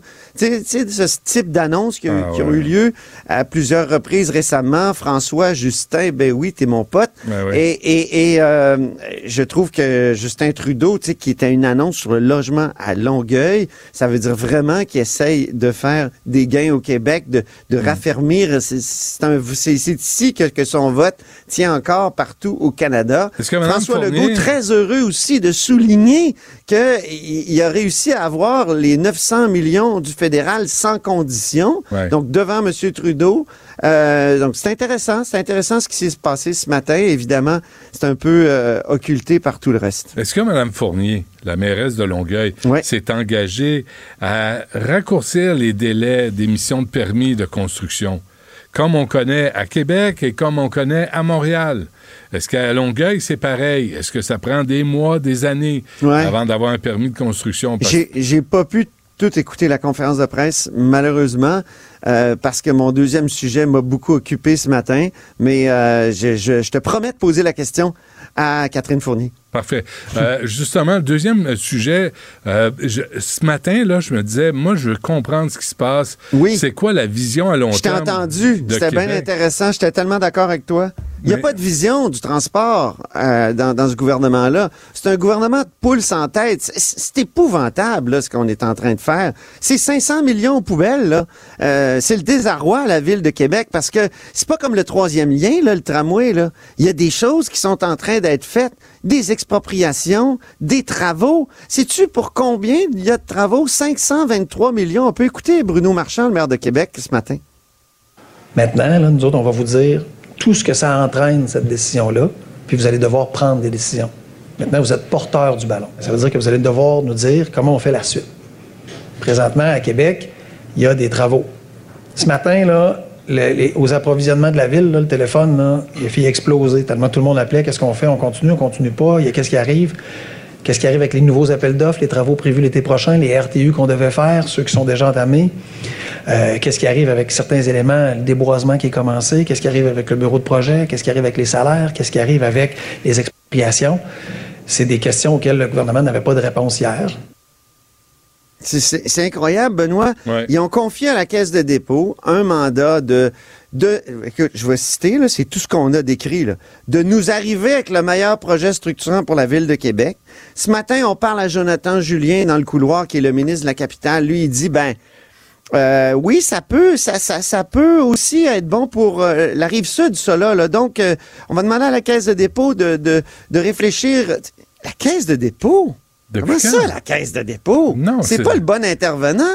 Écoute, dans le REM de l'Est, là, ils ont, ils ont découvert que c'était pas rentable. Que pour que ce soit rentable, fallait gâcher la ville, le centre-ville avec des pylônes. C'est incroyable. Ah c'est pas le bon intervenant. Ils tout. sont penchés sur des projets à Longueuil et à Laval. Ils ont conclu que c'était pas rentable. Ça veut dire qu'on va perdre six mois? Pour nous faire dire probablement, très probablement, que ça peut pas être rentable, Mais les projets quand, ici. Antoine, Comme si on se penchait sur les autoroutes en se demandant, c'est-tu rentable? mais depuis quand le, le- le transport collectif doit être rentable? Ben, c'est ça, c'est un quoi service. C'est un service qui amortit des frais à- sur toute la ligne. Puis pour- c'est une rentabilité un peu fictive. Là, dans, dans le cas de, de- de- du REM ici à Montréal, euh, qui, qui est souvent en panne, là, bon, ça va peut-être Ah, il, y a 8 rentrer dans milliards, l'ordre. il y a 8 milliards, le REM, plus 1 milliard. mais- C'est Francis Weig dans la presse qui avait fait le calcul en septembre Mais dernier. pour arriver à des redevances de 8 là, à, la, à la caisse, Ben il faut subventionner, il faut que les villes subventionnent, puis le gouvernement du Québec, je pense que c'est 72 cents qu'on m'a dit par, euh, par passager. Donc, euh, c'est une rentabilité un peu fictive. En tout cas, j'en reviens pas. Puis il y a un coût à l'indécision, tu sais, pour ce gouvernement-là qui dit qu'il est préoccupé par les coûts. Mais la tergiversation depuis 2018 a coûté énormément cher. C'est c'est c'est ça qui a fait exploser finalement le, le, le, le coût, les coûts de ce, ce beau projet-là. Oui, qui est très très cher. On aurait pu, comme Bruno Marchand le proposait, en faire au moins un bout. Si ça coûte vraiment trop cher puis qu'on a vraiment plus les moyens, mais c'est un investissement à, à très long terme aussi, un tramway. Moi, je, je suis allé à Edmonton il y a deux semaines, là, et tout est en place pour euh, le train léger urbain. C'est pas tout à fait un métro, mais c'est un genre de métro. Et, écoute, eux autres, tu sais, on n'est pas là, euh, je veux dire, euh, à- à- à- au Danemark. On est à Edmonton, en Alberta, là. Donc, c'est pas décider? un exemple. Qui va décider, Scandinave Antoine? encore, c'est un exemple là, que je te donne dans, Ben dans oui, un. État pétrolier, sacrifice. Ouais. Mais qui va décider ce que sera la ville de Québec dans 5 ans, dans La 10 ans? caisse de dépôt, La Benoît. caisse de dépôt qui est redevable de fuck all. Et quand tu appelles la caisse de dépôt pour dire qu'est-ce qui va pas au REM et dit appeler Alstom ou euh, Real Atkins, qui est l'ancien SNC Lavalin, ils sont Puis là, moi, j'en reviens pas, Benoît. J'ai écrit à quatre cabinets ce matin. Quatre cabinets. Cap- Capital national, économie, transport, puis le cabinet du premier ministre. Je leur ai demandé, j'aimerais ça voir le mandat, le texte écrit du mandat, là, à la caisse. Avez-vous ça? J'ai pas eu de réponse. Zéro. Donc, il n'y a rien d'écrit, Benoît. Ça, là, Ça, veut dire que ça s'est fait sur un coin de table, encore une fois, pour ces projets-là. Ça définit ce gouvernement-là. C'est pour ça que j'ai commencé par dire c'est une espèce de gouvernement avec de, de poule, pas de tête. Tu sais, euh, troisième lien, pas troisième lien, tramway, ouais, mais on va peut-être... Écoute, ça, ça coûte cher. Ça, ça coûte extrêmement cher. C'est très dommageable. Puis moi, j'ai bien aimé la sortie de Jean-Yves Duclos, qui est député de la région de Québec euh, au fédéral, qui a dit que c'était du sabotage. Puis je trouve que ça définit bien ce que ce gouvernement, le gouvernement Legault a fait en matière de transport ici dans la capitale depuis 2018. Mais c'est- c'est de l'amateurisme. Mais C'est- oui! C'est des pieds-oui, là, qui, je sais pas qui est en charge. Puis à travers tout ça, pas un mot de Mme Guilbeault. C'est quoi sa vision Ah des oui, ce transports? matin, euh, ce matin, elle a, elle a dit des mots euh, ce matin à, à la, à, la, à, la, à la période de questions. Écoute, je peux te les lire. Nous avons tous convenu, puis avec la ville, qu'on veut tous la même chose. On veut un bon projet de transport structurant. Mais c'est parce qu'il y en avait un, puis il avait été recommandé par à peu près 90 rapports, là.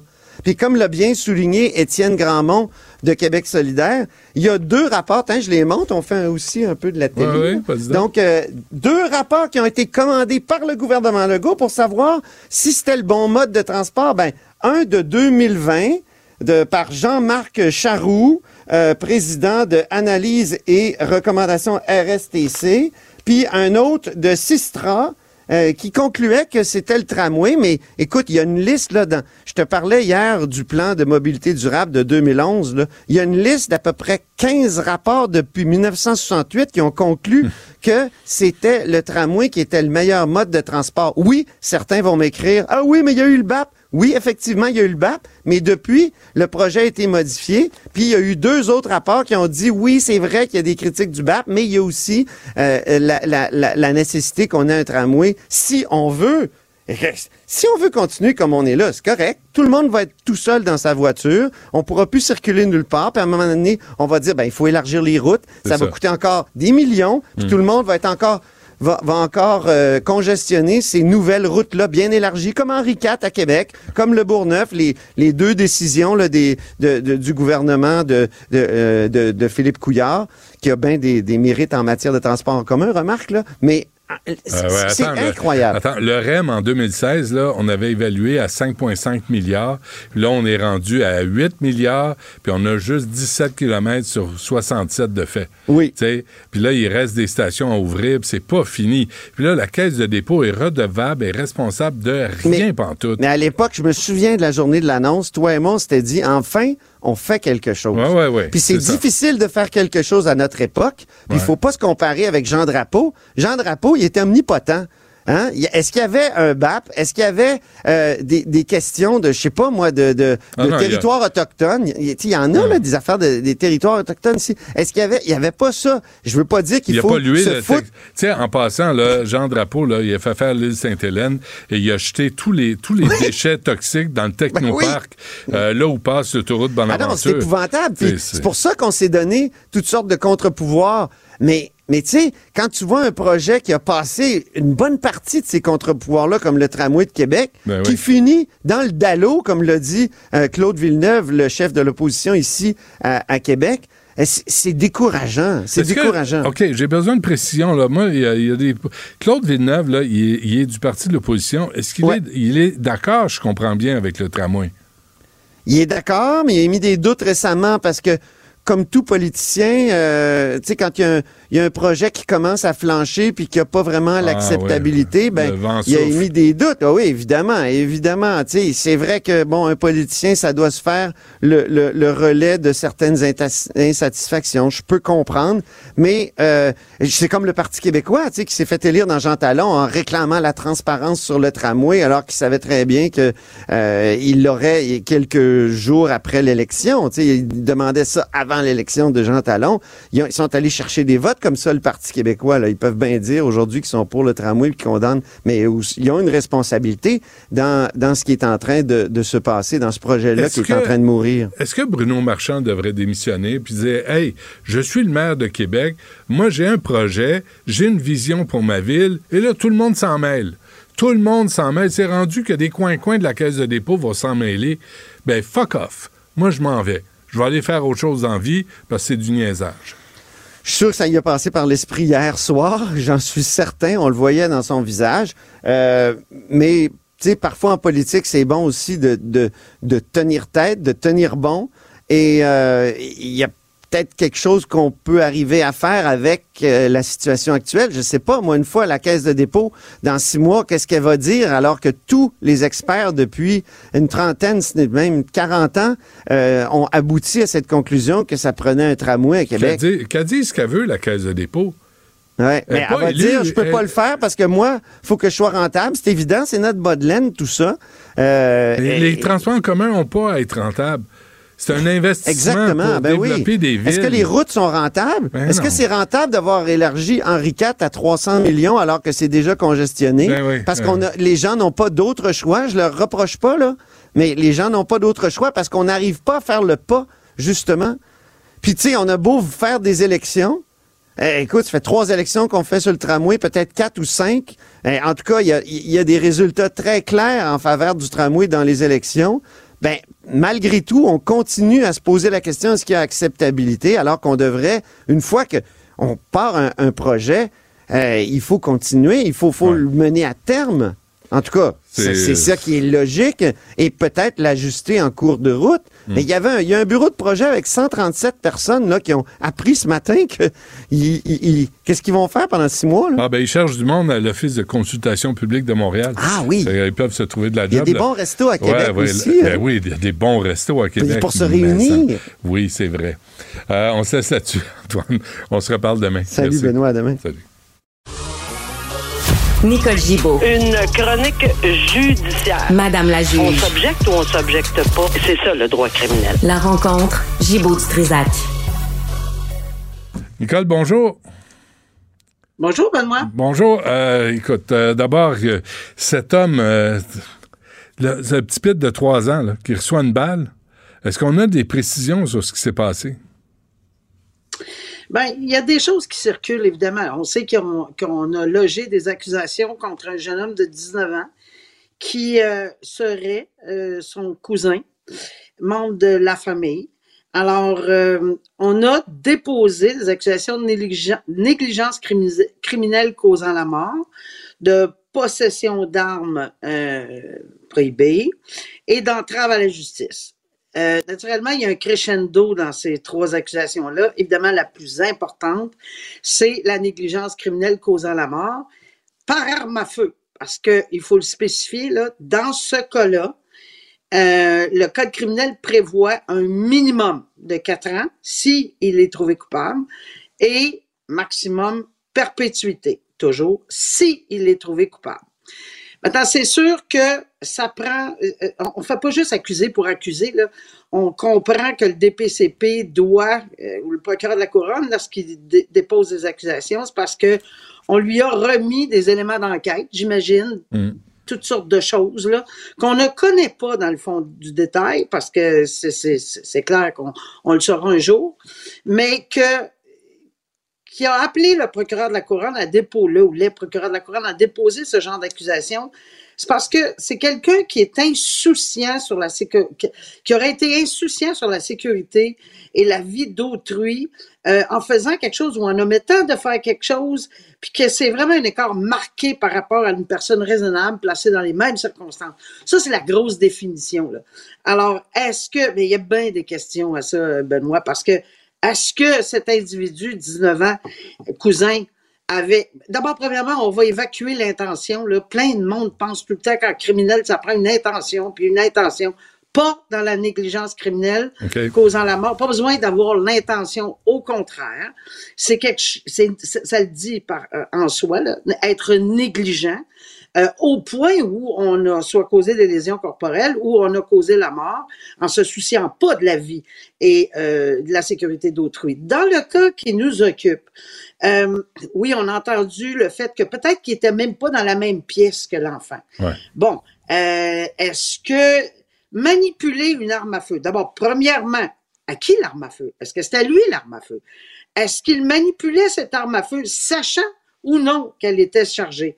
Est-ce qu'il l'a trouvée en dessous d'une table? Est-ce que c'est à qui? C'est quoi? Ben Qu'est-ce qu'il faisait avec l'arme à feu? Est-ce qu'il la regardait tout simplement et disait, ben voyons donc, est-ce que c'est. Mais c'est pas, excuse-moi, mais euh, c'est pas un rouleau à pâte, là. Sait pas. C'est pas un rouleau à pâte, là. C'est une, une, arme à feu.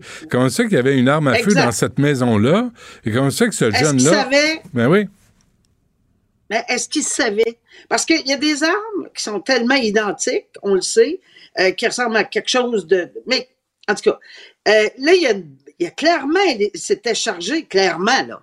À moins qu'on ait une démonstration que, et que la preuve va révéler qu'on l'a chargé.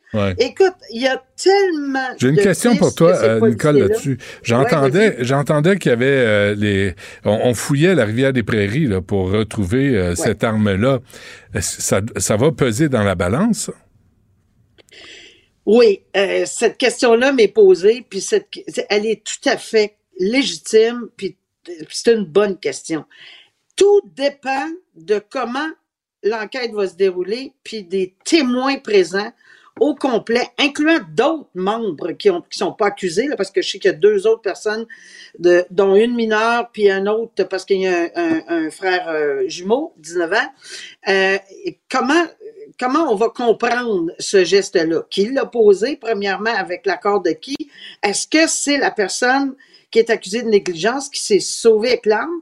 Mais est-ce qu'il y a une panique euh, qui s'est insérée, considérant tout ce qui venait de se passer et qu'on panique? Parce que j'ai déjà vu dans ma carrière des gestes posés absolument incompréhensibles, mais qui ont, été expliqués par une panique hors de l'ordinaire.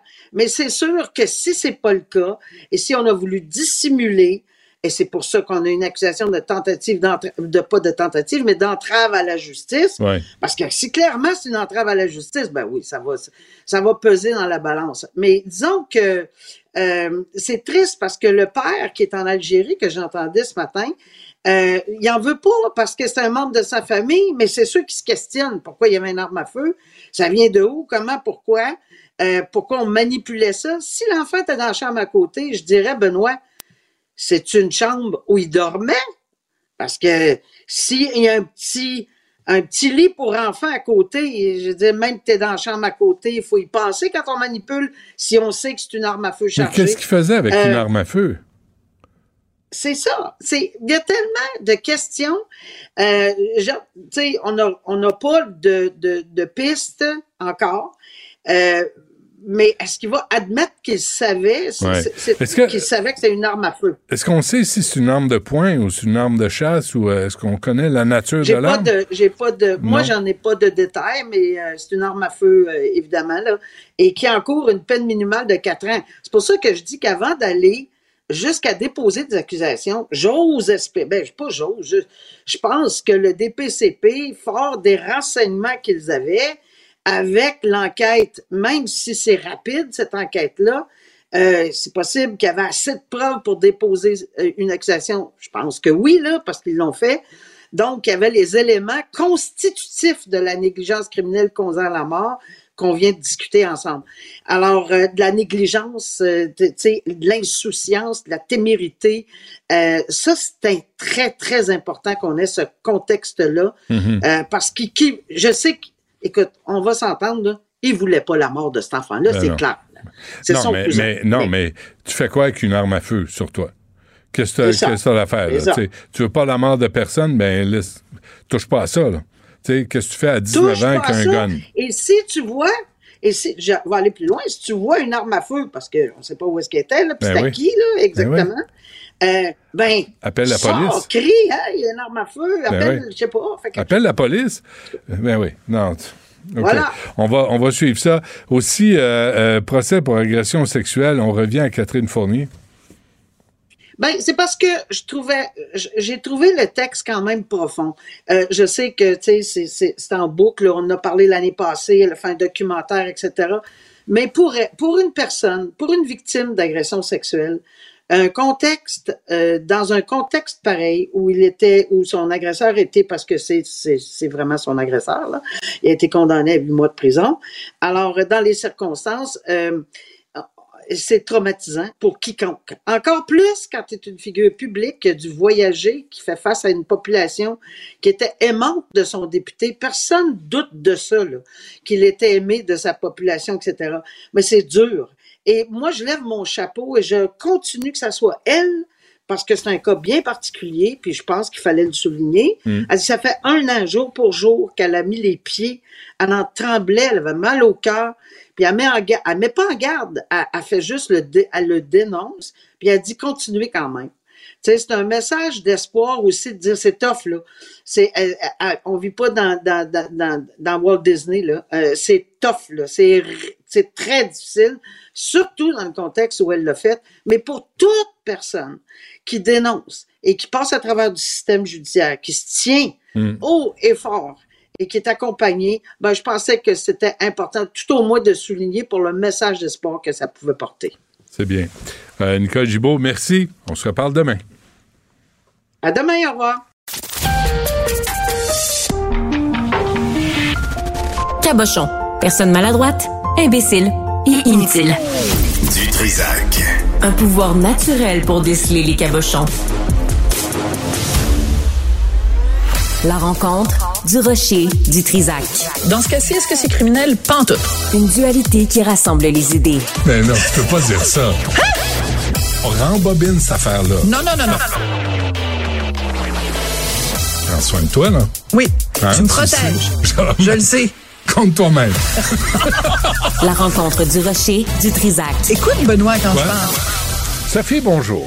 Euh, Benoît, il y a tellement de choses qui se passent dans l'actualité. Je me suis Ouais. dit, dans un esprit de se, se rincer le cerveau, Mm. puis de pas penser à tout ce qu'il y a de négatif. Ouais. Un peu de beauté, un petit peu de poésie, un peu d'émotion, un peu de nostalgie. Tu sais, là, quand tu écoutes de la musique, puis ça te fait comme un petit quelque chose dans ton cœur. tu sais, c'est pas de, de la peine, c'est pas de la tristesse, c'est juste une petite... euh, un petit grésillement sur ton cœur parce que ça te fait penser au temps qui passe. Ouais. Puis donner à bouffer à des pigeons idiots, leur filer des coups de pied pour de faux.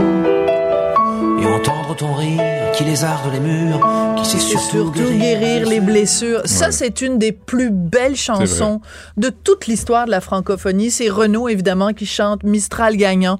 C'est une chanson où il s'adresse à sa fille qui maintenant a, a 30 ans, mais qui, donc la petite Lolita dont il parlait quand elle était, quand sa femme était en cloque. Tu sais, on a suivi toute la, la, la vie de, de, de Lola, de Lolita. Et, euh, eh ben, Renault vient à Montréal. Il va être à Montréal en 2024. Et euh, quand je t'ai annoncé ça, tu m'as dit, coudon, il, il est encore là. Oui, il, est- il est mais, pas. mais il a passé. euh, il est quoi, pas mort, mais il est pas fort. Mais il est pas fort. Non, non. Écoute, pendant, magané, pendant des années, euh, Bon, on le sait, il s'en, il s'en cache pas. Là. Il y a un problème d'alcool. Euh, c'est un alcoolique. euh, il- c'est, un- c'est une maladie comme une autre. Il y a plein de gens qui sont atteints de cette maladie-là. Et euh, pendant des années, il a soigné son alcoolisme en, à la terrasse de la closerie des Lilas à Paris. Euh, Un ma- verre à la fois. Voilà, un verre à la fois. Maintenant, il habite dans, le- dans- plus dans le, dans le sud de, de la France, mais peu importe. C'est que, euh, je sais pas si tu te souviens, il y a quelques années de ça, Renault euh, était venu à Montréal Écoute, moi, j'étais allée assister à ça. Puis Renaud, c'est vraiment un des chanteurs que j'aime le plus. C'est de, de Miss Maggie à Mistral Gagnant en passant par Encloc, euh, l'Hexagone. Tu sais, c'est quelqu'un, tu sais, je n'étais pas du tout toujours d'accord avec ses opinions politiques, mais c'est quelqu'un d'extrêmement attachant. C'est un excellent auteur-compositeur, interprète pas tant que ça. Il a- ça n'a jamais Ah été oui, un grand chanteur. Ça n'a jamais été un grand chanteur. Hey, Hey, t'as- wow. T'as l'autre, là. Ouais, Vigneault? Non, l'autre, Ah. là. Cohen? Ouais. Ah. Fait que, tu sais, Hey, il, chante mieux que Cohen. OK, tu sais pas que c'est interdit en ma présence de dire du mal de Léonard Cohen? Pas- ça s'applique pas à moi. C'est interdit. Ben, je suis le membre Mais Renaud numéro chante un. mieux que Alors, Cohen. Renaud, il a, il a jamais, ça n'a jamais été un grand chanteur, mais il était venu à Montréal il y a quelques années de ça, ben, enfin, je dirais quelques décennies de ça. Et c'était épouvantable. C'était. Ça, c'est pas- ça, c'est pas correct, Et, et c'était frustrant pour les gens ouais. qui étaient là parce que euh, tu sais, tu payes cher quand même tes billets. Ben, nous, les journalistes, on est des gratteux puis on est des, des, pic- Des des picassiettes. Fait que, ouais. tu sais, on paye pas. ça, Ouais. c'est- On on en a pour notre argent. On avait Mhm. payé zéro. Fait que, on en a eu pour notre argent. Mais, euh, Mais c'était qui c'était payent, au Club. Soda. C'était c'était absolument épouvantable. Il y a même des gens qui avaient hué? Renault ce soir-là. Il était pas chaud, mais il était pas, c'était pas C'était beau. pas froid. Il était pas chaud, mais c'était pas beau. Ouais. Alors, tout ça pour dire que euh, donc euh, il a fait, il y a eu tout un processus euh, chez Renault, et moi je trouve que c'est une excellente nouvelle qui vienne à Montréal. Attends. 2024. 2024, on verra a dans quel état, dans quel ponts. état il va être. Du vin mais qui va couler donc sous les il a ponts. 71 ans quand même. Ah, quand même. Hein? 71 ans. Ben oui, mais ça nous rajeunit Ah, pas, je Benoît. prie, je t'en prie, je t'en prie. OK, tu veux pas voir la vérité en face, Non, c'est ça? Non, non. OK, toi, t'as 25 ans, c'est Non, ça? pas, pas 25 Non. ans. 40? Pas- non, mais fais-moi pas chier avec mon âge. Je, te fais jamais chier avec ton âge. Moi, je te tends Non, un miroir. Tu veux pas Non, te voir dedans. non, pas- je sais. pas- le- c'est pas dans mais ce le temps passe vite. Ben oui, c'est ça. Mistral gagnant, c'est ça. tu mets des enfants au monde, euh, t'as à peine le temps d'aller Ah avec eux au magasin de bonbons. Tu te retournes, t'as un grand Jack de 18 ans qui te dépasse, puis qui te dit euh, Je peux-tu avoir les clés pour l'auto? Ben oui, c'est ça. C'est ça la vie, les amis. là, c'est pas. Sophie, euh, sérieusement, là, moi, c'est pas l'âge. L'âge, je m'en fous. C'est le temps qui passe. Puis le temps qui te reste à faire des choses Mm. et à la vitesse où ça va. Puis t'as pas, je pense a des fois, t'as pas apprécié les Mm. moments que tu vivais. C'est surtout ça. Ouais. Parce que le reste, euh, peut pas faire grand-chose. Voilà. Alors, quand Renault va venir à Montréal, j'espère qu'il va pas mettre les pieds au Tim Horton qui est au coin de Saint-Urbain et Sainte-Catherine. Quel lien subtil et nuancé pour t'amener à mon deuxième sujet. Ouais, mais moi, je, l'inciterais à y aller. Oui? Évite les bars. Évite la- Va prendre un Mais c'est un café.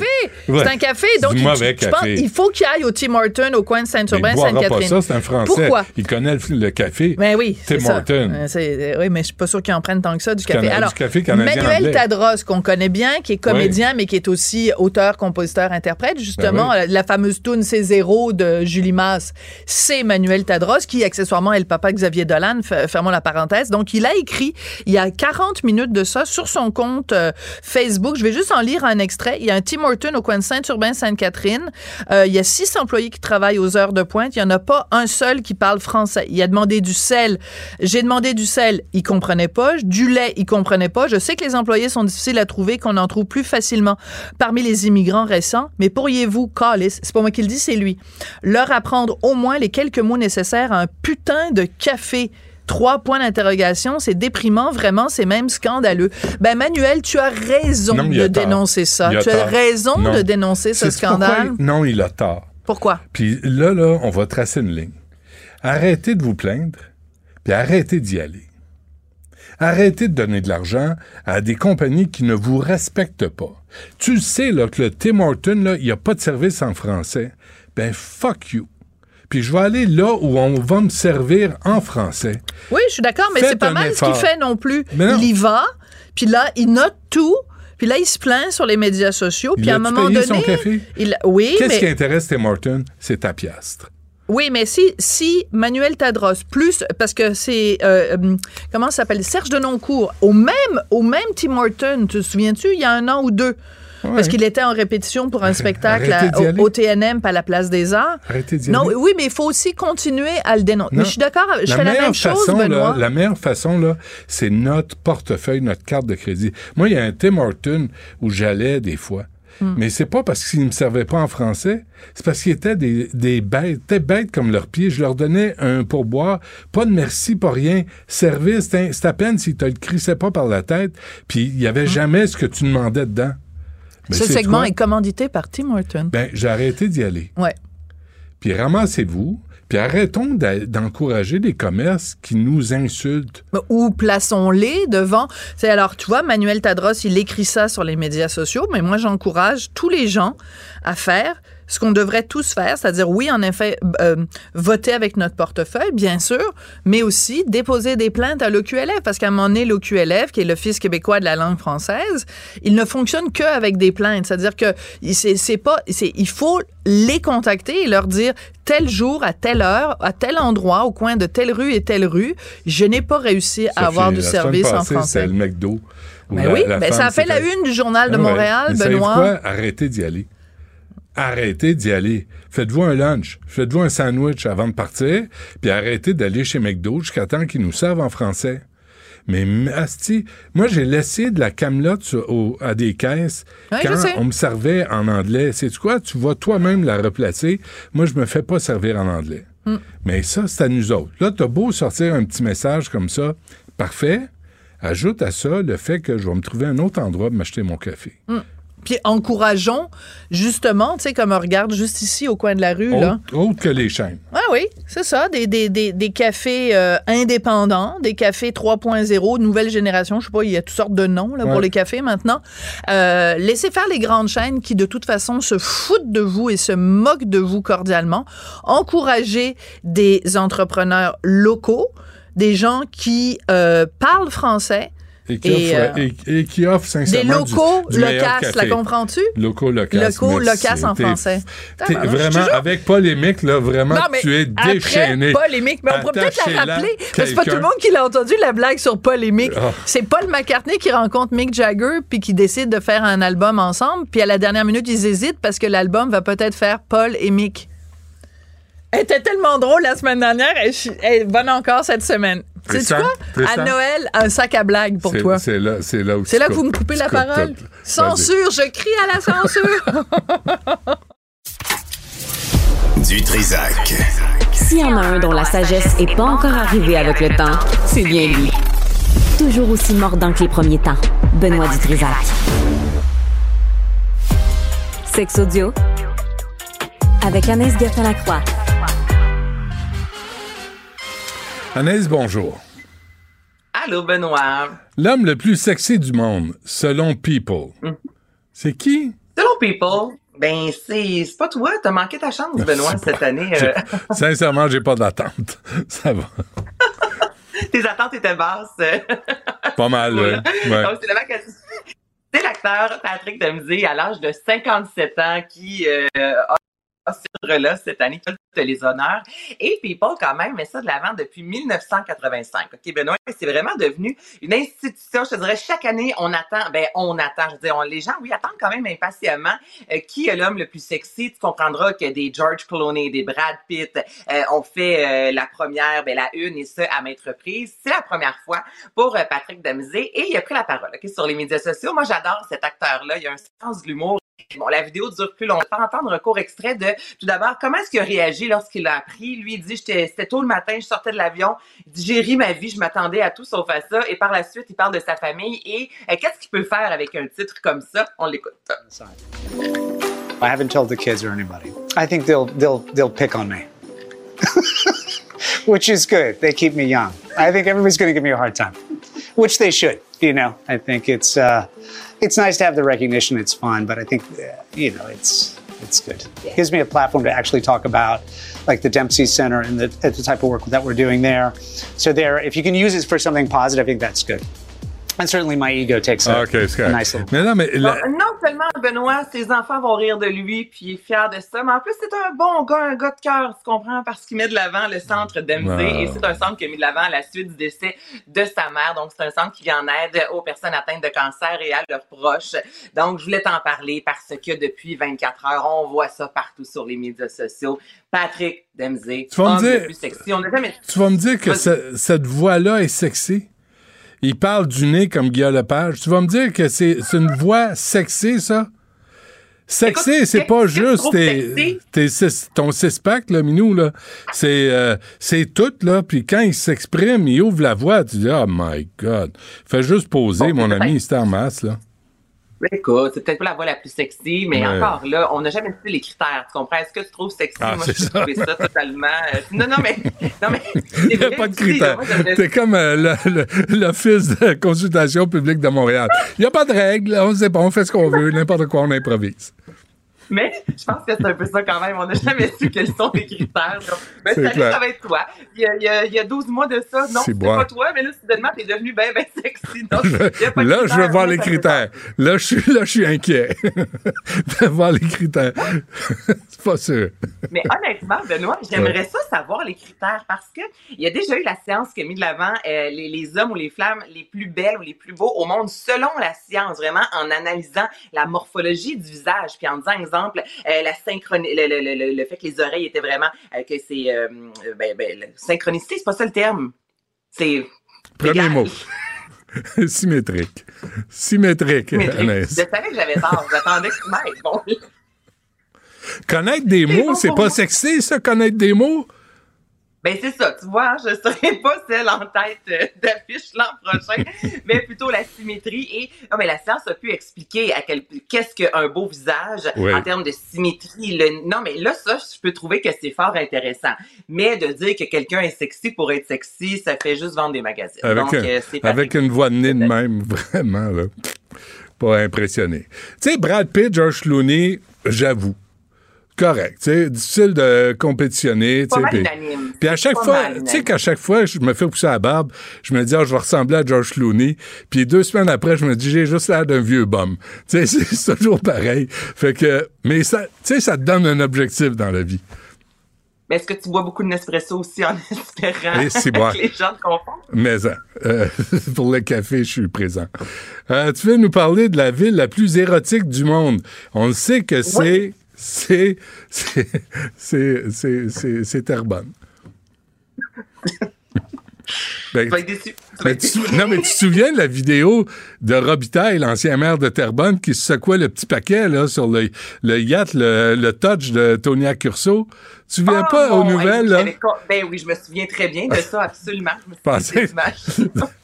D'où, d'où, ma, d'où ma croyance que Terrebonne était la ville la plus Mais érotique attends, là, on parlait de, de critères tantôt. Là, j'en ai des critères. Ok. Tu comprends? Parce que tu vois, moi, je suis une fille de critères, OK? A pas de critères, ça vient me chercher. Ça marche pas. Donc, on a, on s'est quand même posé la question. Donc, c'est le Bottle Club qui est un site reconnu qui met de l'avant, bon, la, la, la, la, la, la sexualité et qui a voulu découvrir et mettre de l'avant, justement, la ville la plus coquine. Et dans les critères, ils ont calculé le nombre d'événements sexuels organisés euh, par la ville, le nombre par année, le nombre de personnes de cette ville qui sont inscrites quand même sur un OnlyFans, le nombre de stars de la pornographie qui viennent de cette ville-là, qui habitent dans cette ville-là ou qui ont décidé de prendre le nom de cette ville-là comme nom de, de, de stars pornographiques, euh, le nombre de clubs de striptease également et le nombre d'hôtels qui prévoient des chambres à l'heure. Donc là, en termes de critères, je trouve qu'on est quand même, euh, on est solide.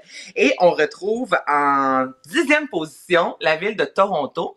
Je ne connais pas de porn stars qui ont le terme Toronto dans leur nom, mais c'est quand même, c'est la seule ville canadienne qui se retrouve dans les villes les plus coquines. Sinon, en troisième position, on a Berlin. En seconde position, Las Vegas. C'est vrai qu'il y a quelque chose qui se passe à Las Vegas en lien avec la sexualité. là. Je t'apprends absolument rien aujourd'hui. là. Et en première, Ce qui, Comment? ce qui arrive à Las Vegas reste à Las Vegas et c'est pour ça que c'est Ouais, une mais- ville coquine. Exactement. Mm, mm, mm. Sinon, c'est Londres, OK, Benoît, qui se retrouve en première position.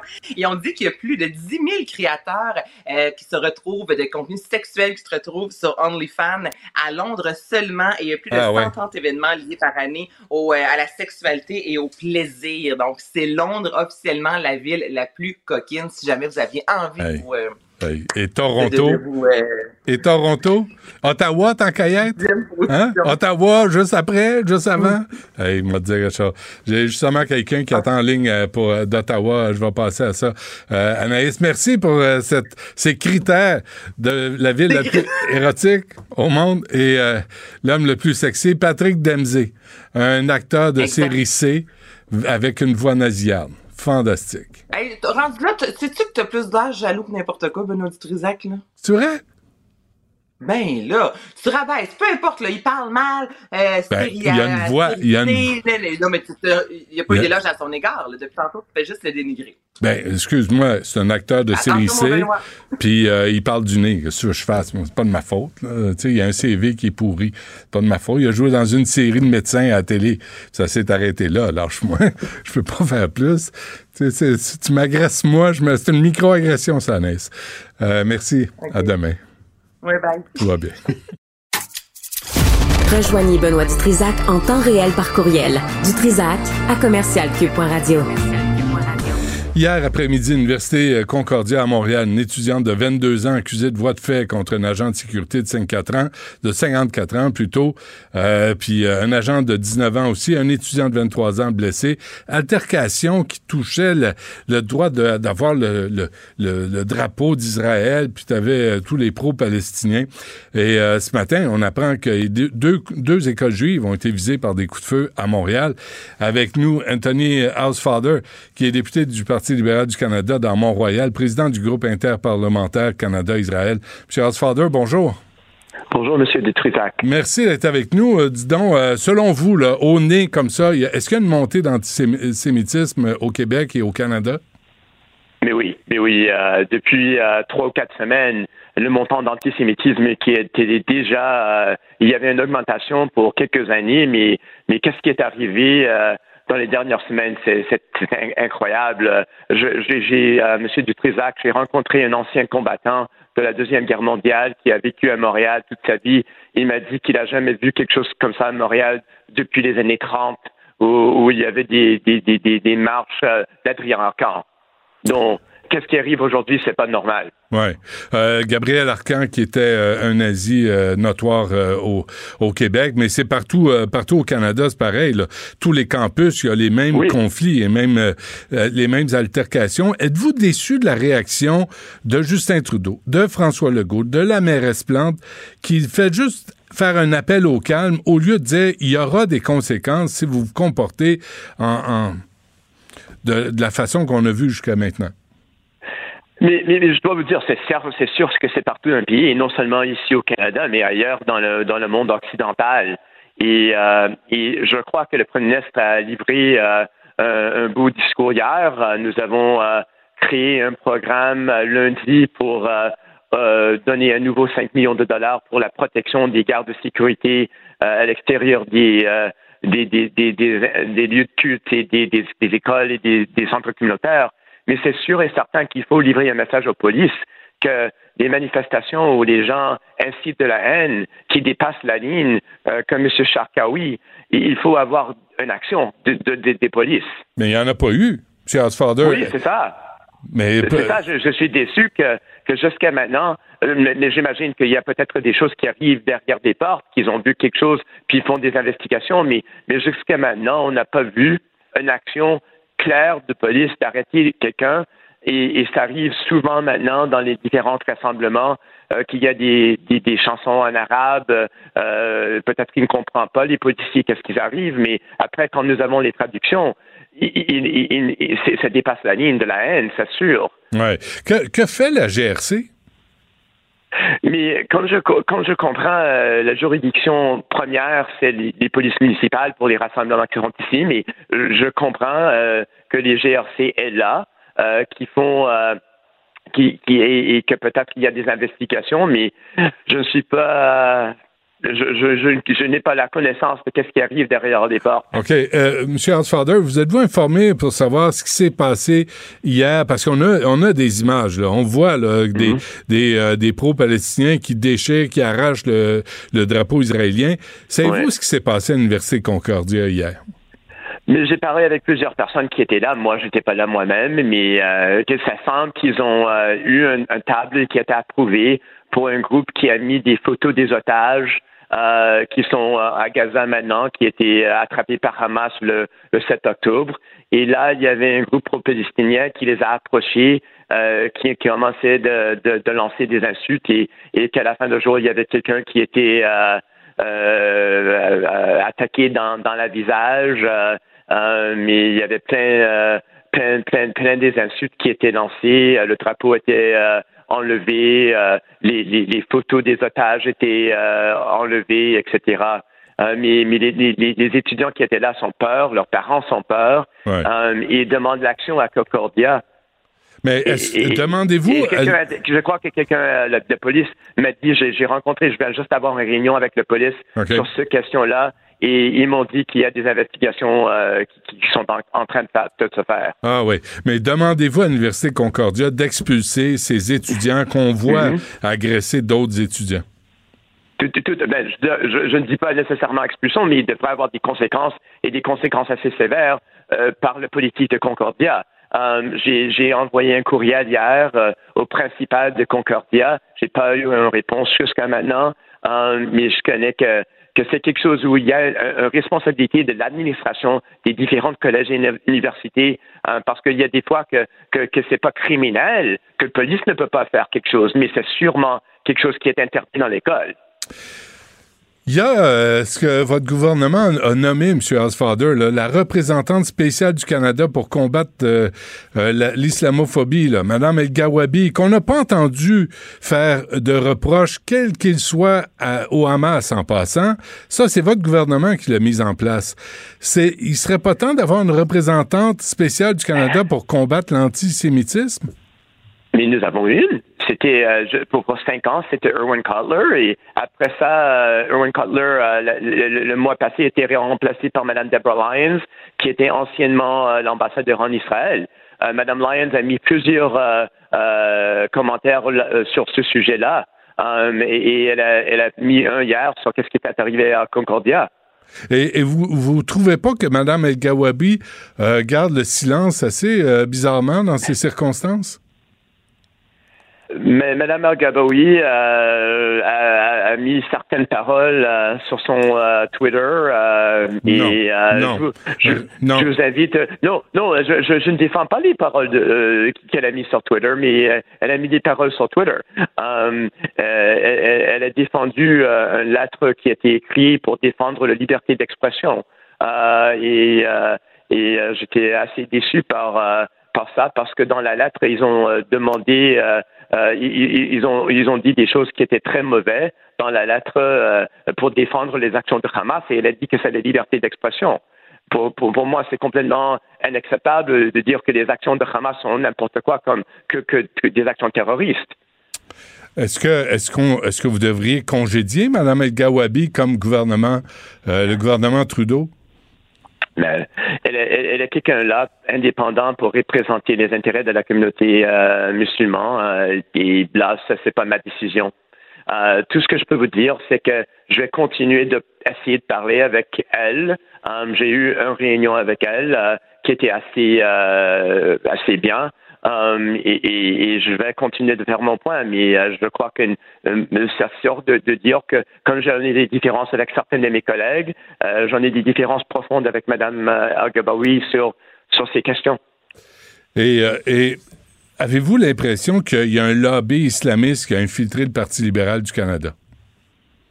Non, et il y a des députés qui sont euh, d'origine de, de, musulmane et, ils ont leur point de vue, mais c'est pas c'est pas quelque chose organisé. Ou, non, non, mais euh... je parle pas. Excusez-moi, je parle pas de musulmans là. Il y a des musulmans qui peuvent euh, euh critiquer Israël, ils peuvent, oui, ils, ils restent dans la critique et c'est tout à fait légitime. Non, je parle d'islamistes, de ceux qui veulent pousser l'agenda islamiste politique au sein du gouvernement Trudeau, parce que votre patron, il a rien dit. Hein. Il dit rien. Il dit que le Canada doit servir de modèle, mais il dit pas il y aura des conséquences à ceux qui menacent quelque communauté que ce soit, que ce soit la communauté juive ou une autre. Il ne dit rien, votre patron. Je, ben, euh, premièrement, euh, il, est peut-être mon chef et pas mon patron. non, non, mais, vous comprenez ce que je veux dire, là? oui, je, comprends, je comprends. Moi, je crois que le premier ministre était, assez clair, que le ministre Leblanc était très clair, il était dans mon comté. et, et, et, sur ça, je crois qu'ils étaient clairs qu'il devrait avoir des conséquences. Mais, mais comme c'est pas les politiciens qui peuvent dicter aux polices quoi faire, euh, je crois que le premier était assez clair sur la question. Ben je ne crois pas qu'il y a. Le ministre, oh, oui, le ministre de la Sécurité publique peut pas dire quoi faire à la GRC. Il peut pas les enligner pour dire là, vous allez revoir tous ceux qui ont un, qu'on connaît, qui ont un dossier et qui semblent dangereux, qui tiennent des propos dangereux. Vous allez les convoquer, si ce n'est que pour une visite de courtoisie. Euh, honnêtement, je, crois que le ministre peut donner des, commentaires à haute ligne. Euh, il peut passer des messages, mais, il, doit, il y a une ligne qui est là. Qui, et je crois que M. Leblanc, honnêtement, euh, j'en ai beaucoup de confiance en lui. beaucoup, beaucoup de confiance en lui. et comme j'ai dit, il était dans mon comté. Il a rencontré des gens qui étaient menacés. Il a rencontré des étudiants. et je crois que que, que, que M. Leblanc euh, agit euh, avec beaucoup d'intégrité là-dedans et on va voir des, des actions euh, de l'EGRC. Vous, M. Housefather, avez-vous reçu des menaces? Personnellement, mais, mais oui, mais je crois que c'est normal parmi des élus de recevoir des menaces. C'est normal, vous trouvez? Moi, je trouve pas. Mais dans les, dans les dernières années, je ne dis pas que c'est bien, mais je ne suis pas le seul élu d'avoir eu des menaces. non, mais, mais on parle ici là, du conflit israélo-palestinien, oh, l'attaque terroriste du Hamas le 7 euh, octobre dernier. Est-ce que dans ce contexte-là, vous avez reçu des menaces? Euh, je ne dirais pas. J'avais reçu des des, des, des, commentaires très antisémites, ça c'est sûr. Euh, il n'aimait pas mon, mon, mon, position pro-Israël, mais j'ai pas eu des menaces comme telles. J'étais agressé par quelqu'un sur un métro, mais mais c'était pas quelque chose de ben. de grave. Euh, je, je, dirais non, euh, pas, pas spécialement. Vous, vous, savez qu'on a trouvé des croix gammées à l'université Concordia? Euh, je, je n'ai pas entendu, mais j'ai vu euh, des croix gammées presque partout euh, dans plusieurs villes canadiennes. et c'est encore, c'est, c'est quelque chose qui, c'est quelque chose que j'ai pas vécu toute ma vie. Je, je, suis au Québec, je suis cinquième génération québécois. J'ai jamais vu quelque chose de toute ma vie hmm. comme ça. Et, et, et, ma mère non plus. J'ai parlé avec elle. c'est, c'est, c'est quelque chose de. Je, suis, je, je n'ai même pas des mots est-ce que, euh, deux, trois affaires avant qu'on se quitte, M. Asfather, euh, il y a une la vidéo là, qui circule sur les atrocités commises par les terroristes du Hamas euh, le 7 octobre mhm. dernier. il y a une, si je comprends bien, une députée conservatrice qui vous reproche de ne pas avoir été présent lors de la diffusion de cette vidéo. Expliquez-nous ce qu'il en est. Mais là, il y a deux semaines, le, le, groupe d'amitié Canada-Israël a, a, eu une demande de l'ambassade d'Israël de présenter une vidéo et on a eu une rencontre il y a deux semaines où il y avait des députés et sénateurs de tous les partis qui ont vu une vidéo. Euh, là, cette vidéo était une, une vidéo plus courte que celle qui était présentée cette semaine. Cette semaine, il y avait une vidéo lundi qui a été présentée aux journalistes et ça semble que hier, il y avait une réunion avec certains députés. Moi, je n'étais pas invité. Euh, mes collègues libéraux sur le comité Canada-Israël n'étaient pas invités. Euh, dont j'ai répondu à ce député conservateur qui m'a reproché de ne pas avoir euh, de ne pas être à une réunion euh, parce que je ne savais pas que la réunion existait. Hmm. Mais vous l'avez pas vu cette vidéo donc? Donc j'ai vu des parties de ce vidéo. On, on était présenté par l'ambassade d'Israël un parti de ce vidéo que je comprends a été présenté cette semaine. Hmm. Et euh, votre réaction? Ben, c'est incroyable. Tu vois des, des, terroristes qui célèbrent leurs atrocités. Tu vois un homme euh, qui téléphone à ses parents pour réjouir à le fait qu'il a tué des vieilles madames et des jeunes enfants et les parents euh, lui, lui donner un béni et, et dit qu'ils sont tellement fiers de leurs enfants. Euh, euh, tu vois des, des visages coupés, des, des, Ben, c'est, c'est, ça te marque une vidéo comme ça. Ouais. Vous voyez, euh, M. Housefather, c'est pour ça, et là-dessus, on va se quitter, là, j'ai plus de temps, mais c'est pour ça que la loi 21 au Québec est nécessaire. La, la religion à la maison, et vous, vous avez dit que c'était une loi discriminatoire. C'est pour ça qu'on veut la laïcité, pour la paix sociale. Monsieur Dutrisac, on va, on va être pas d'accord sur la loi 21 parce que je ne crois pas que ça fait la raison que des gens agressent aux autres gens dans la, place publique, mais encore, on est tous d'accord que la société devrait être laïque.